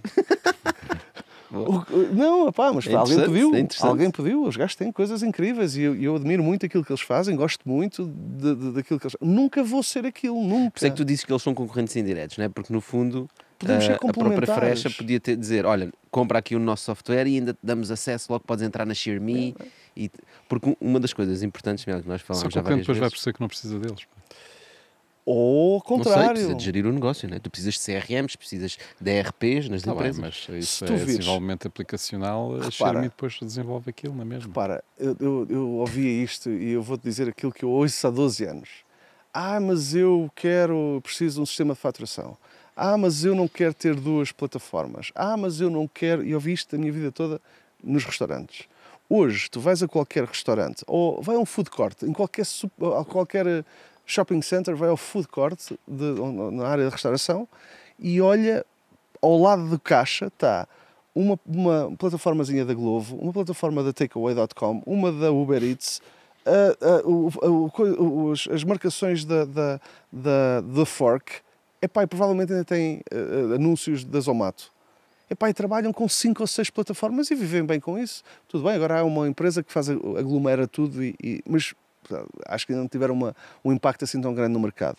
Mas os restaurantes habituaram-se que faturam com o InRest, que ah, o, o delivery é com o Uber Eats, com o Takeaway, com não sei o quê, e tem essas plataformas todas, que a marcação é com a, com a Zomato, ou com o da, da, da Fork, ou com outra empresa qualquer. Portanto, eles habituaram-se a que têm que abrir canais para poder vender mais. Canais digitais. Porque hoje as decisões que nós tomamos é com o telemóvel na mão.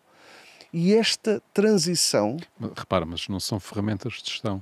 não, são de São- captação de são negócio. captação de negócio. De cliente. amplificar o não, negócio o como nós Inrest é falamos. para gerir o negócio. Sim, mas isso é porque é obrigatório. Esse é um, é um, é um É o mal software de faturação, Eu claro. preciso de faturar, ok? Mas eh, Tem que, o mandar as, InRest- tem que mandar as vendas para as finanças. Espera aí, mas o. InRest também tem um sistema de, de- de marcações. Só que como é que a pessoa lá chega? Não é? E estas outras empresas todas que eu te falei, o trabalho delas é, é meter, olha, eh, encomenda comida em casa, olha, faz a tua marcação hoje, que é sexta-feira. Percebes? Esse é o nosso trabalho. O trabalho de empresas como a nossa, como a ShareMe, ok? É dizer-te, olha, está na hora de cortares o cabelo. Ok, Miguel, mas já há aqui um ponto estratégico que nós temos e temos falado disso várias vezes, que é quando uma pessoa vai fazer a marcação, tu tens que saber quais são os slots dessa marcação. Não é? E portanto, se Mais o espaço utilizar o teu, espaço, o teu Booking Manager, tu consegues ver logo quais são os buracos e onde é que podes pôr os clientes. Perfeito, certo, certo. é? Portanto, estrategicamente é importante para a ShareMe É. que os espaços utilizem ferramentas onde tu tens acesso Mas há hacks. ao Booking Manager. Ok. Queres falar dos hacks? Bora. Ok. Então, o que é que nós fazemos? É mais difícil eles usarem, pá, temos 30%, isto números claros, temos 30% hoje do nosso parque de comerciantes que usam a nossa agenda. 30%, ok? Dos mil e qualquer coisa, 30 ou 40 Que usam a agenda para tudo. Para todas as De marcações. 300 ou 40, uh, uh, 300 ou 400 usam isso, isto. Para todas as marcações, estás a dizer, é pessoas que vêm de fora, mesmo que não venham da ShareMe, eles marcam na, na Eles agenda. marcam, usam a nossa agenda, ok? Uhum. Portanto, temos 300 ou 400 que usam esta funcionalidade, ok? Não, não, não temos mais. Então, tem vindo a, eu, eu acho, ou eu quero achar, que falta uma coisa, falta a nossa app B2B. A nossa, essa, essa agenda precisa de ser uma app, e ainda não é, ok? Ah, para ser mais fácil Para de ser marcar. mais não é? fácil de marcar e para ter as notificações e para ter aquele barulhinho, olha, recebeste agora uma marcação e eles valorizam, "Ah, olha, dinheiro a entrar. E isto é, é necessário nós criarmos para ganhar mais tração. Eu acho que quando tivermos isto, mais clientes vão usar mais vezes. E já agora está quase a sair. Está quase a sair. Uh, pá, final do verão. Final do verão nós, nós temos. Podemos ter uma versão serra, like, Light. uh, light. No início de agosto. É possível. Que- É possível. Para que é que és no final de julho? A É meio de possível, julho? É possível. É possível. Uh, início de agosto, não digo, mas final de agosto, com, eu acho que sim, que devemos ter uma versão light qualquer para, para testar no mercado e com alguns clientes e também ouvir esse feedback e, e, e, e depois uh, iterar se preciso, se, se preciso. Mas há um hack, estava-te a dizer aqui. O que é que nós fazemos? Sabemos que eles não vão usar a priori a nossa, a nossa agenda. Então o que é que dizemos? Olha, diz-me quais são os, os horários mais mortos que tu tens, ok? E os dias mais fracos que tu tens. E estas são as, as slots que nós deixamos em aberto, ok? O que é que nós começamos a ver? Começamos a ver que há muitos espaços que dão prioridade já às nossas marcações. Então, se entra uma marcação, mas ele tem outra naquele horário, ele remarca a que ele tem, não a nossa. Porque aquela provavelmente Ok. marcou diretamente com o cliente e tem contacto E tem, direto. já tem uma intimidade Tem uma diferente. relação. Olha, tem que ser às três e meia, não pode ser às três. E isto é um fenómeno que nós não estávamos à espera que acontecesse tão rápido e começa a Porque acontecer é um cada cliente vez novo, mais. já É um pagou. cliente novo, exatamente, já pagou. A, a possibilidade de haver um. Ah, isso é outro, outra coisa que nós resolvemos, que são os no-shows. Ou seja, quando um cliente paga, é muito difícil ele não ir. ok? Não há um cancelamento, não há. Ele não vai, ou não deixa de ir à marcação. Quando eu ligo para o, para o barbeiro, olha, vou ir amanhã às três. Esqueci-me, passou-se, não, nem, Tive uma reunião, andou. e, e não a vou avisar. A Xiaomi avisa-te com 24 horas de antecedência, tens uma marcação, não te esqueças, e duas horas antes avisa-te outra vez. E se tu tiveres algum problema, pá, podes editar, podes cancelar, podes remarcar a tua, a tua marcação. Então, isto reduz drasticamente os no-shows. E há muita coisa que nós vamos fazer de futuro, hum, direcionado para a agenda e incentivar os comerciantes a usar, não é usar, a usar a, a, como uma ferramenta de hum, otimização dos seus horários. Eu tenho horários disponíveis, vou, con- vou contactar a minha base de clientes que eu já inseri dentro da plataforma e vou dizer: olha, marca para amanhã às 3 da tarde, que eu tenho 3 slots aberto e tens 20% de desconto. Portanto, nós vamos dar esse. Vamos, vamos, vamos tentar que eles sejam proativos em vez de ser reativos. Eles, Sim, tu- ainda podes fazer outra coisa, não é? em bom rigor, que é a partir do momento que haja, que haja histórico, podes, e havendo alguns clientes que têm, que têm marcações periódicas, ou seja, que, sabes, todos os meses vão cortar o cabelo, não é? Sim, sim, claro. Tu podes Claro. chegar mais ou menos àquela semana e dizer, olha, queres marcar? Claro, está claro, na altura de cortares a cabeleira. O automation é uma coisa que nós vamos cada vez mais valorizar. Porque com os dados que nós hoje já temos, já conseguimos tomar decisões muito mais hum, inteligentes, porque temos dados que nos dizem que o caminho é para a esquerda ou para a direita, percebes? E cada vez mais vamos usar isso a nosso favor e a favor dos comerciantes que estão connosco. E até dos util- utilizadores, não é? Hum, portanto, isso para nós é importante e isso é uma, é- são funcionalidades que as outras empresas não têm. Lá está. Estas empresas que são de que trabalham no mesmo espaço São que nós empresas tech, são empresas são software as a service exatamente. e, e servem 10% do mercado. Nós servimos, bem, 100%, mas muito focados no long tail, dos 90%. Pronto. Ah, é um no-brainer. Não há razão nenhuma para, para os espaços todos que existem numa cidade não estar na ShareMe. Epá, Miguel, então tu tens que ambiciar não é, ser, não é ser um dos três, é ser o primeiro. Estás a ver? Já estás como eu. Eh, podemos, podemos, até, podemos até reformular isso. Se pensarmos em plataformas de comunidade, em plataformas, em marketplaces, nós podemos ser o número um muito rapidamente. Basta estarmos em mais mercados. ok? Porque os outros são software as a service. É, Portanto, é aí, é que, aí é que está.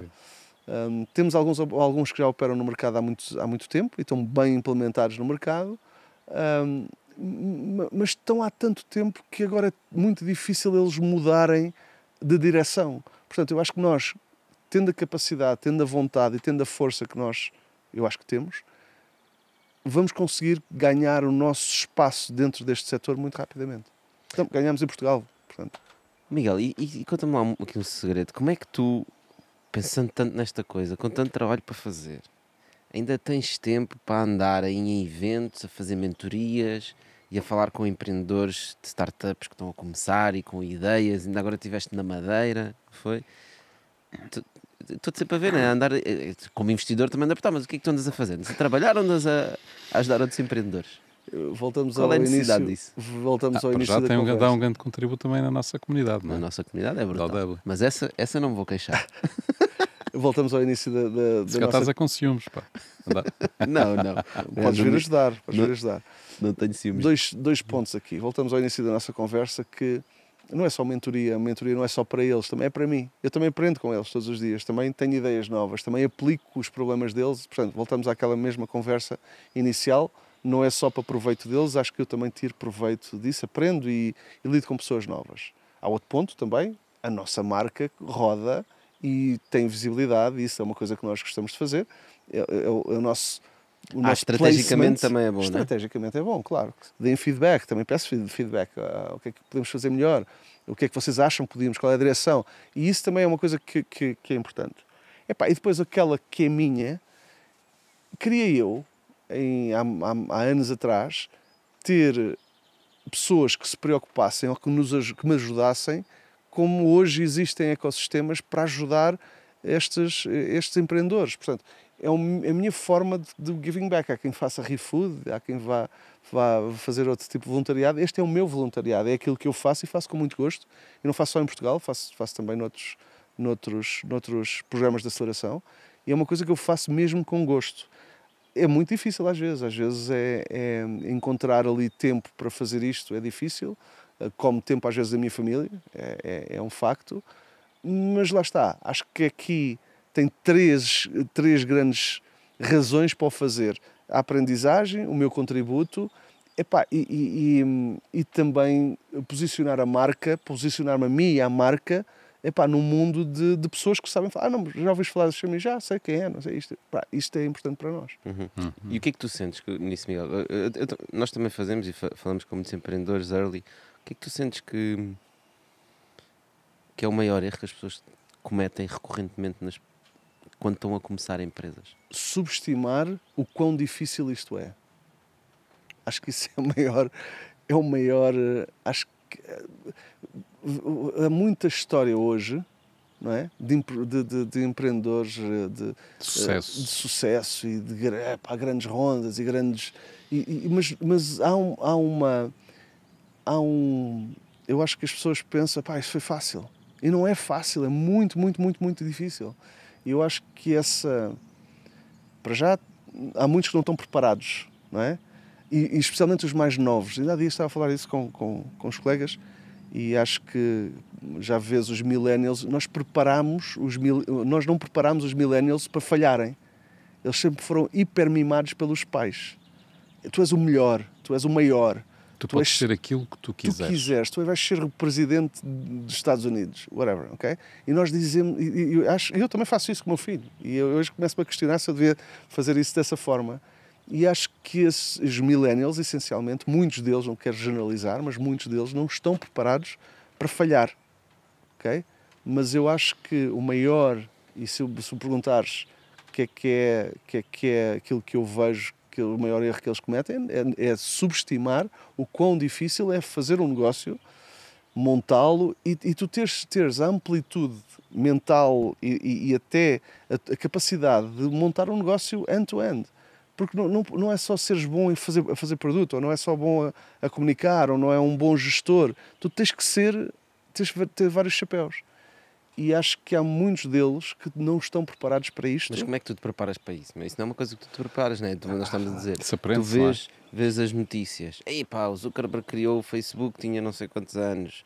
Ah, os gajos da Google também. Portanto, toda a gente Há gente parece brilhante. simples, né? Até gente ao ouvir-te a falar, tudo o que tu falaste até agora, até parece simples fazer o que vocês fazem na ShareMe, né?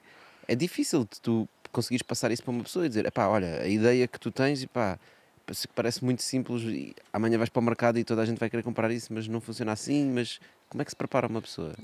Antes, antes de mais, deixa-me também voltar aqui a um ponto. Acho que, que há muita gente que pensa que ter uma ideia já é um bom negócio, mas esquecem-se que ideias to- todos nós temos. O mais difícil de tudo é implementares e tornares isso um negócio. E tu fazeres isto rentável, ou crescer, ou, ou- ou- ou realmente essa ideia conseguires implementá-la no mercado e haver conversão. Sim, Miguel, isso é verdade, mas a questão que o Tocha está a levantar é, é muito pertinente, que é, eh, pá, não há pastilhas para isso. Portanto, tu não consegues tomar uma pastilhazinha e ficaste super e já sabes tudo sobre o negócio, etc. É, é um, é um caminho que se faz caminhando, sem não, não há hipótese. E tu disseste isso ainda há bocado. Portanto, Eh, o pessoal tem que falhar, tem que experimentar, tem que dúvida. desistir, tem que errar, tem que ter forças para se voltar a erguer e, e prosseguir um novo caminho e escolher outras coisas.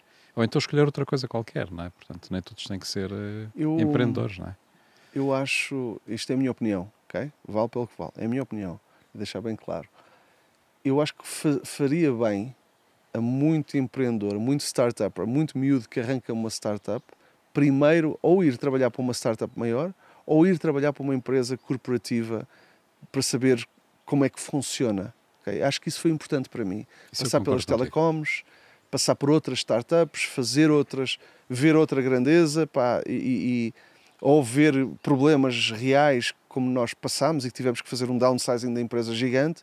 Eu acho que falta esse, esse, esse, essa, Esse- esse passar por essas fases todas. Acho que é importante para nos tornar.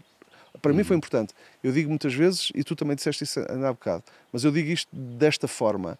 Eu acho que tudo o que eu fiz até hoje parece que eu estive a aprender para, para implementar hoje na ShareMe. Porque é o meu projeto, é o projeto que eu, pá, que, que, que eu acho que vai.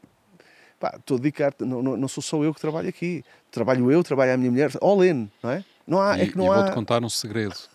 Não sei se é segredo para ti, mas foi sentir isso de ti, quando nós nos conhecemos. Tu há bocado disseste, ah, vocês nem quiseram saber do, do, power, do PowerPoint e não sei o quê, não é? Muito menos do business plan. muito menos do business plan, mas foi por sentir em ti, a tua capacidade, a tua preparação, ah, o, o momento, não, lá está, o momento em que tu estavas, não é? Com a fome que tinhas de fazer o teu projeto, Claro. depois de toda a experiência que tu tinhas, que nos fez acreditar em ti.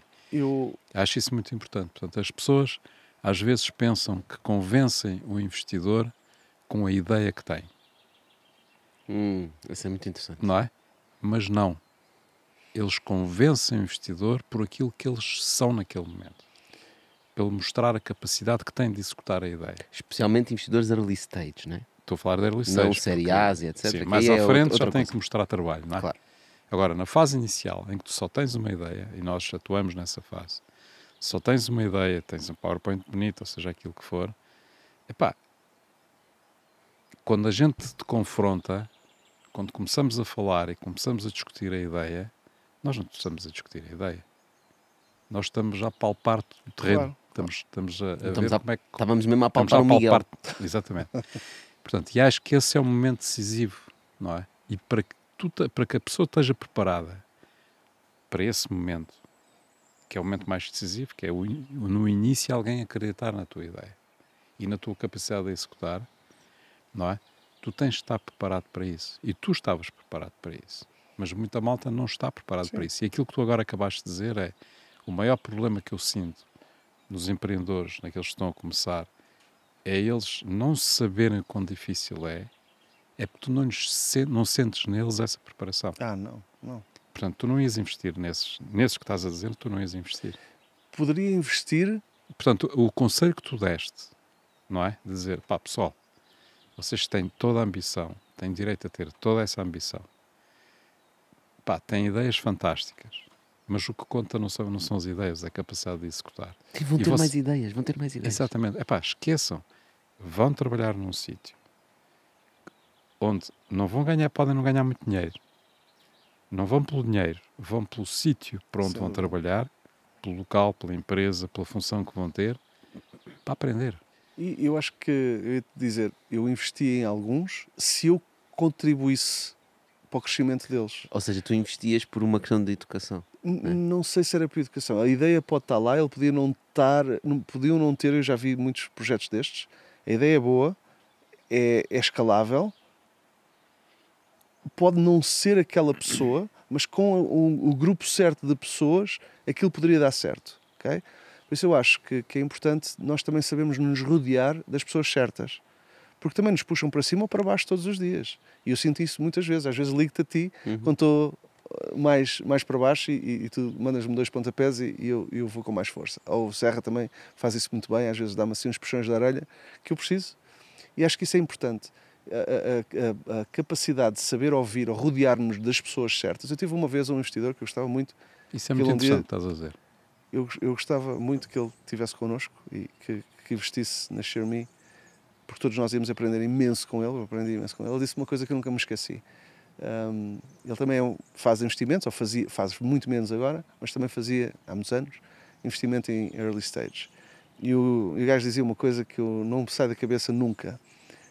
Eu não quero saber do projeto. Eu quero saber é se esta pessoa que tem dois fãs à volta dele, dois, dois seguidores que acham a ideia dele brilhante, se daqui a cinco anos consegue puxar mil, cinco mil, dez mil pessoas para o projeto dele, consegue liderar estas pessoas todas e inspirá-las todos os dias. E eu acho que isto é muito importante, não é? A capacidade de liderança de um fundador é crucial. Eu dou muito valor a uma coisa que eu chamo culture fit, a cultura da empresa, ok? O vestir a camisola. Tu vês a minha equipa e, e vais a um evento qualquer. Se a minha equipa está lá, está lá, está a representar a marca. Sim, ok? Não precisas de ir muito longe à tua equipa. Nós, eh, eu tenho pronto. montes de t-shirts lá em casa da Xiaomi, camisolas, chapéus e canetas. Uh, isso é merchandising, mas vestir a camisola, Sim, sim, viver o que a gente vive, dizer literalmente, né? Yeah, viver o que nós vivemos, viver a marca e ver que isto é, isto não é um, isto pode ser, é? Por isso eu, um dia vou escrever um livro que é, é o culture, não é? Porque isto é quase um culto. E, e, e a ter essa capacidade de criar quase esse culto e tu teres essa, essa legião de seguidores e de pessoas que acreditam naquilo que tu estás a criar e na missão que tu estás a levar para o mercado, eu acho que é muitíssimo importante. E, e, e às vezes as empresas são criadas por. Às vezes não é preciso isto, porque tem um bom produto, o produto vende, e, mas é importante ter isto. Não sei se não é preciso, quando escalarem, né? Claro, claro, claro, claro. Eu mas acho que é. mas tu que é. disseste uma coisa que eu gostava de voltar a ela, que, é, que é muito interessante. É que ainda estamos a falar dos, dos founders e dos empreendedores que querem ser empreendedores. que podem não estar preparados, não é? E que tu disseste, epá, vamos buscar experiência. Uma coisa, epá, o gajo não está não tá preparado e não tem tempo para se preparar. Ele tem uma ideia tão genial na cabeça dele, que ele acha que é tão genial, é ele não tem tempo, ele quer implementar aquela ideia. Ele não tem tempo para ir trabalhar para uma empresa e perder um ano ou dois anos com isso. Ele quer fazê-lo. Então, tu fizeste, deste um conselho excelente, que é, epá, então vai buscar gajos que já têm experiência, não é? Que não vão estar a olhar para a tua boca a babar-se todos para quando estás a falar, Claro. não é? Mas que te vão ensinar, que te vão te E ajudar ser a duros. montar. Ser duros Exatamente. connosco quando tem que ser. Pá, gajos que consigam ajudar-te, de facto, que têm muita experiência. Epá, faz deles co-founders, pá, faz o que tu quiseres, Isso é outro põe, tema. pões Nem dentro precisa do de ser co-founder. Esse é outro tema. Está bem, mas seja o que for, não é? Epá, atrai os gajos e, no fundo, eh, aproveita essa experiência para conseguires pôr, pôr o teu trabalho a Mas é o teu projeto a andar. é? Serra. É mais do que isso. Eu ouvi há uns anos atrás, também não me esqueci, num podcast de um gajo que eu gostava imenso de ouvir e, e ouvir sempre quando, ia para o, para o escritório e ouvir os, os podcasts e agora infelizmente não ouço, mas vou, tenho que voltar. E agora lembrei-me disso. Eu ouvi um podcast que era do Johnny Lee Dumas e ele fazia podcast de 30 minutos e era o tempo de eu chegar ao escritório, então era. Ele dizia uma coisa que, que eu repito muitas vezes eh, à minha equipa, à minha família e a, a toda a gente. Eu, eu, eu, sigo mesmo isto à risca. Nós somos a média das cinco pessoas que nos rodeiam todos os dias, não é? Então nós temos que nos rodear de pessoas melhores do que nós. Se nós tivermos essa capacidade de nos rodear de pessoas melhores do que nós, nós estamos sempre a aprender. Portanto, eu acho que isto é, é muito importante. Eu às vezes eh, não procuro tanto essa, esse nivelar essa, essa parte, mas devia procurar mais e devia ter mais tempo para isso e quero mesmo ter mais tempo para isso. Mas eu acho que todos nós precisamos de fazer isto, rodear-nos das pessoas certas e das pessoas que tenham a capacidade de nos dar um feedback brutal. Brutal no sentido em que, epá, se calhar a- minha equipa ou algumas pessoas da minha equipa não têm uma capacidade, não têm a capacidade não, não têm a coragem às vezes de dizer, epá, não sei se concordo com isto. E se calhar eu também nem os ouvia a 100%. Dizia, ok, mas desenvolve, porque é que tu não acreditas? Eu, ah, não sei. Então, não sabes? Então, isso não é... Tem que trazer lógica para cima da mesa. E acho que pessoas mais maduras trazem lógica para cima da mesa. E isso faz-nos pensar e, e, se calhar até tomar a mesma decisão, mas pelo menos estarem alerta que alguma coisa pode correr mal. Portanto, isso é importante. Um outro ponto que eu queria, que eu, que eu acho que tu mencionaste, eu acho que é de extrema importância para mim, eu acredito muito mais numa startup que tenha um ou mais co-founders do que uma startup de solo founder. Ok? Aquele gajo vai quebrar, aquele gajo vai partir e não tem ninguém que o ajude, ok? Porque os outros são funcionários, ok? Portanto, ter co-founders ou ter investidores que são quase co-founders ou são, pronto, estão aqui contigo, eu acho que é das coisas mais importantes. Mesmo assim, tendo os investidores, os investidores têm a vida deles.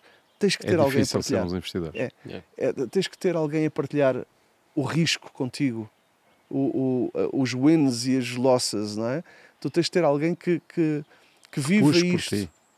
E Epá, que e tu puxes não- por ele. Ou seja, uns dias um está Exatamente, melhor, outro, exatamente. outros dias o outro puxa. E Porque um é melhor dias- numa coisa, outro é melhor noutra coisa. E isso era outro ponto que eu ia levar. Isso era outro ponto. Não só que te consiga puxar quando tu estás em baixo, ou que tenha força no dia que tu não tens, Mas não é? complemento também, não é? mas Temos- que complemente também com, com valências que tu não tens. ok? Nós temos, pá, a Carly tem valências que eu não tenho, nem nunca vou ter, nem quero ter, não é? Porque acho que já, já, já passei aquela fase de aprendizado que, que devia, se calhar, ser bom também naquilo, acho que não. E o Shaquille também tem outras características que eu não tenho. Portanto, eu acho que há um equilíbrio entre a nossa equipa de co-founders que funciona muito bem.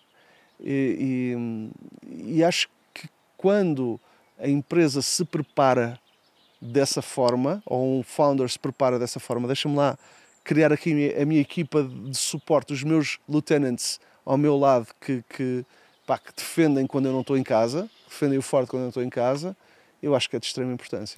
Olha, eu estava aqui a ver, tá, para um exemplo prático, eh, de estarmos a falar disto, de, antes de criares a tua empresa, pá, se calhar acabaste de sair da universidade e não tens muita experiência, seja o que for, vai trabalhar para algum sítio, arranja alguma empresa. E vocês falaram, tu falaste uma startup grande ou num corporate, mas pode ser mesmo uma startup que tenha 10 pessoas Sem ou 15 dúvida, pessoas, né? dúvida. porque vais crescer muito. Mas e nós é temos o exemplo. Mas é importante tu estás numa organização grande, porque um dia que escales, que, a empresa escala, que, tu atinjas um ponto que tu precisas de saber organizar um- ou, ou- ou- ou navegar uma organização grande, tu tens que já saber fazer isso. Mas se estiveres do início, quando eu digo do início, é para uma empresa que depois tem o potencial de crescimento, né? Uma startup que tem 15 gajos, ao fim de 3, 4 anos pode ter 500, 600 Certo, mil, né? Certo, mas eu- nós fizemos, eu- eu tive isso, a experiência, eu entrei para a Zomar, tinha 50 pessoas, ok? Mas muitas das coisas que eles também aprenderam, e falamos muito disso, que eles também aprenderam, foi coisas que eu trouxe do mundo corporativo da, da, das Ou seja, no telecoms. fundo nem sequer é uma experiência. é não, tentar não, não. É, ter são- duas ou três coisas Sim, bastante sim, sim, diferentes. Cara, uma startup pequena, um corporate,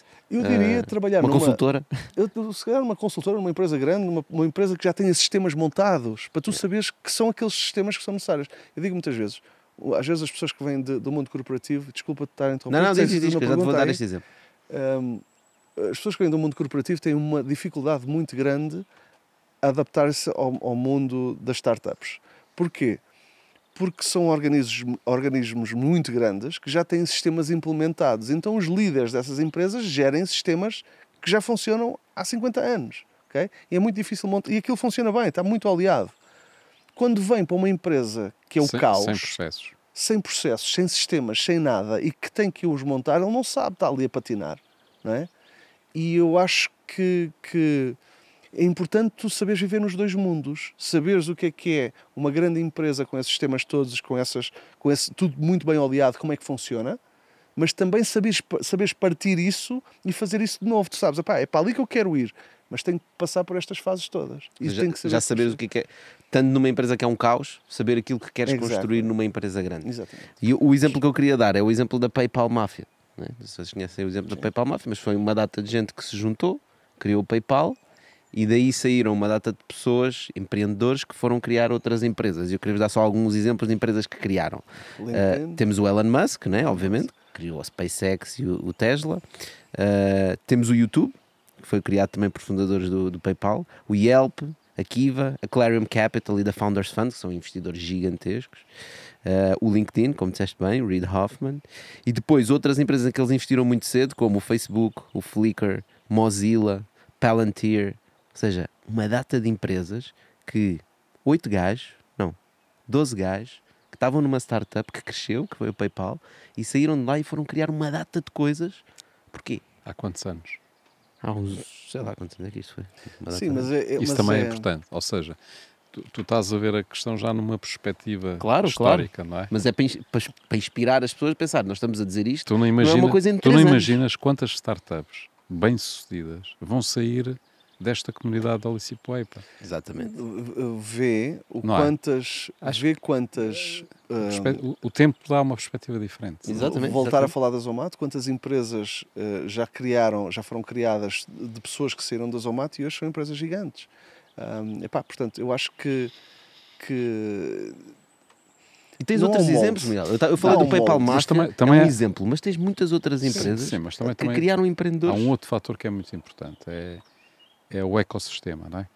Nós estamos a falar de um ecossistema americano que já tem muitos anos, já tem quê? 30 anos, se calhar mais com startups. Sim, não é? para aí, Epá, década de 90, né?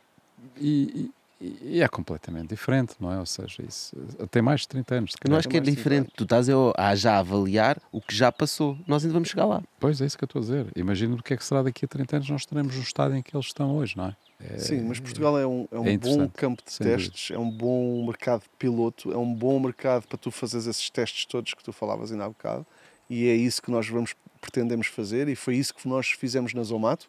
Portugal era um, era um mercado piloto, aqui desenvolvíamos ideias, estratégias e íamos implementar noutros mercados e é aquilo que eu tenciono fazer com a ShareMe, que Portugal represente isso, ok? Mas o dinheiro está, faz lá fora, não é aqui. Isso é uma característica que eu acho que também o, o fundador, o empreendedor português tem. Ao contrário de, se calhar, um fundador da Alemanha ou dos Estados Unidos Eles pensam como é que eu vou conquistar o meu mercado. O, o fundador português é como é que eu, eu- como é que eu vou, vou internacionalizar. Como é que eu base daqui? Como é que eu. É, é, é, é- é esta é que está logo na nossa cabeça. Como é que eu É, é, a internacionalizo? falta de escala obriga a isso. Portanto, Por isso é que nós temos sete unicórnios, não é? Temos sete unicórnios. Quantos unicórnios há em Espanha, estás? Não sei, dois? Três? Pá, aí não- acho que não são mais que dois, não é? por acaso não sei. não sei. Mas Pá, não eh, me encostem às cordas, mas não sei os números. Eu não- nós investimos em early stage, pá, não sei esses, esses gigantescos, pá. Nós criamos os unicórnios. ai, ai, ai. Acho que uh, uh, uh, ser um unicórnio não é uma ambição.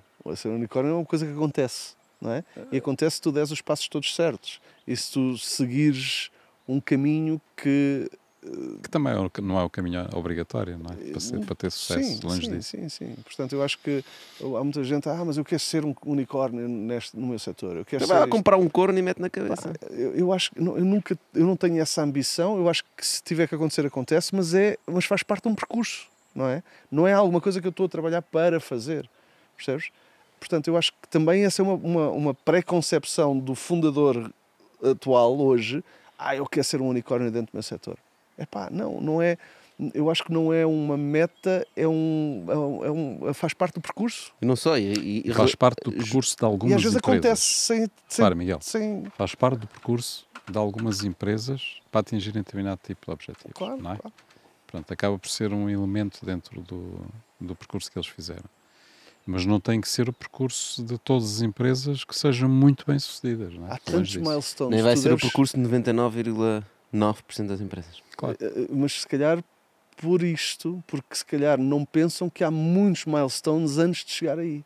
E se tu fizeres, criares bem os, os teus milestones todos que tu tens que, que ter para chegar a esse fim, isso acontece naturalmente. Mas agora, aquele é o meu objetivo, e e- então, mas o que é que tu tens que fazer para lá chegar? Estás a ver? E não sei, eu acho que Sim, isso cria algumas coisas como as rondas de investimento, não é? Epá, eu levantei a primeira ronda, a minha primeira ronda levantei logo um milhão, ou levantei logo 5 milhões, ou 7, ou 10, ou seja o que for, não é? Cria-te objetivos porque estás a olhar para essa questão, para a questão da valorização. E questão, porque ser unicórnio é uma questão de valorização, Certo. não é? Não é mais nada. Não tem a ver com mercado, não tem a ver com números, não tem a ver com objetivos, não tem a ver com eh, atingires aquilo que tu queres, Tem a ver os com problemas que queres capturar resolver dinheiro. tem a ver com uma avaliação de um Capturar dinheiro. investidor, tem a ver com especulação. Podia ser uma boa nova, uma boa nova avaliação, que é seres unicórnio com base no cash que entra na empresa e no valor que tu traz aos teus parceiros. Faz um Ou- bilhão aí. Ou na valorização que o teu. Qual é o, o, o valor que tu trazes, qual é o value add que tu trazes para o teu consumidor? Pá, quantas vezes é que ele te usa, quantas vezes é que, que ele usa o teu produto? Eu acho que isso é, que- isso é que é importante. É não para isso que nós estamos a construir empresas. Mais não é? nada, não é? pessoas. Mais nada, é para as é para os pessoas. consumidores. é? Pá, a valorização e isso é uma coisa que pá, acontece e que, que é um é um mal necessário, não é? Porque tens gasolina para, para carregar no acelerador, Yeah. mas, mas no final do dia há uma coisa, só há uma coisa que te pode matar, não é? É o teu consumidor não te usar.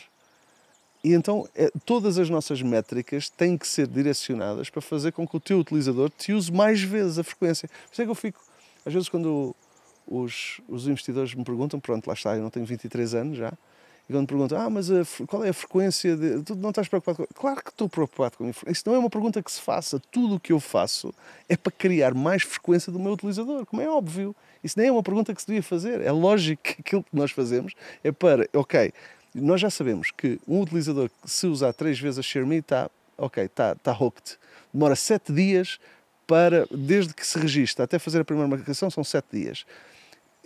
Tudo o que eu faço é para, um, encurtar esse tempo e dois, para fazer que ele use, mais. Portanto, não vale a pena perguntar, ah, mas a frequência, não estás preocupado com a frequência? Claro que estou. Só trabalho para isso. Olha, e o nosso dia também já está a acabar. Olhem só, a montanha mudou completamente desde que começou. É verdade, pá, já temos uma cor completamente É diferente. verdade. Mas aquele momento que a lua estava ali a espreitar por cima daquela da montanha, esse, esse Estava a foi- sair, que agora devia já ter está mais tirado uma alto. fotografia, pá, mas Isto é curioso, é que esta montanha vai mudando de cor consoante, o, o, o consoante as épocas do ano. Ah, ok. E consoante o sol, obviamente, não é? Portanto, às vezes fica completamente vermelho, outras vezes fica completamente roxo. É incrível. Olha, Miguel, obrigado por teres vindo cá falar Nada, pá, connosco. obrigado nós, obrigado eu por, por, teres, por terem convidado para, este, para esta edição Para o especial, 100. para este número tão especial, é um orgulho, obrigado. E epá, espero que, que, que tenha respondido aqui a muitas perguntas e, e- e inspirado muita gente para não desistir, porque isto não é fácil. Olha, voltas no faz. mil? Bora, why not? Está feito. No mil, Co- Como, como Tens é unicórnio. que acelerar um bocadinho. no mil a gente acelera. No mil, pode, pode não ser unicórnio, mas tens que ser número um no mundo. Ah, isso. Tem que estar no top daqui três. até ao mil. Não, não, top 3 ardeu, pá. Daqui até ao mil não está água de passar eh, pela Xiaomi. e o mil fazemos. Água no bom sentido, não, é meter, não vamos meter água, antes pelo contrário. Acho que temos é que- Ah, has de meter muita água, não Mas, mas isso somos, somos bons a fazer, a gente consegue partir a louça toda muito rapidamente, mas também arranjamos tudo rapidamente e andamos para a frente. Olha, Miguel, e o mil fazemos na Silveira. Na Silveira Olha, Tech. aí Já agora, é que quem é. quiser espreitar o projeto, silveiratech.pt, Aí é que é. estamos lá. Pessoal, obrigadíssimo. Até para a semana. Miguel, obrigado mais uma vez. Obrigado. Obrigado. Obrigado. Dani, Obrigado a todos.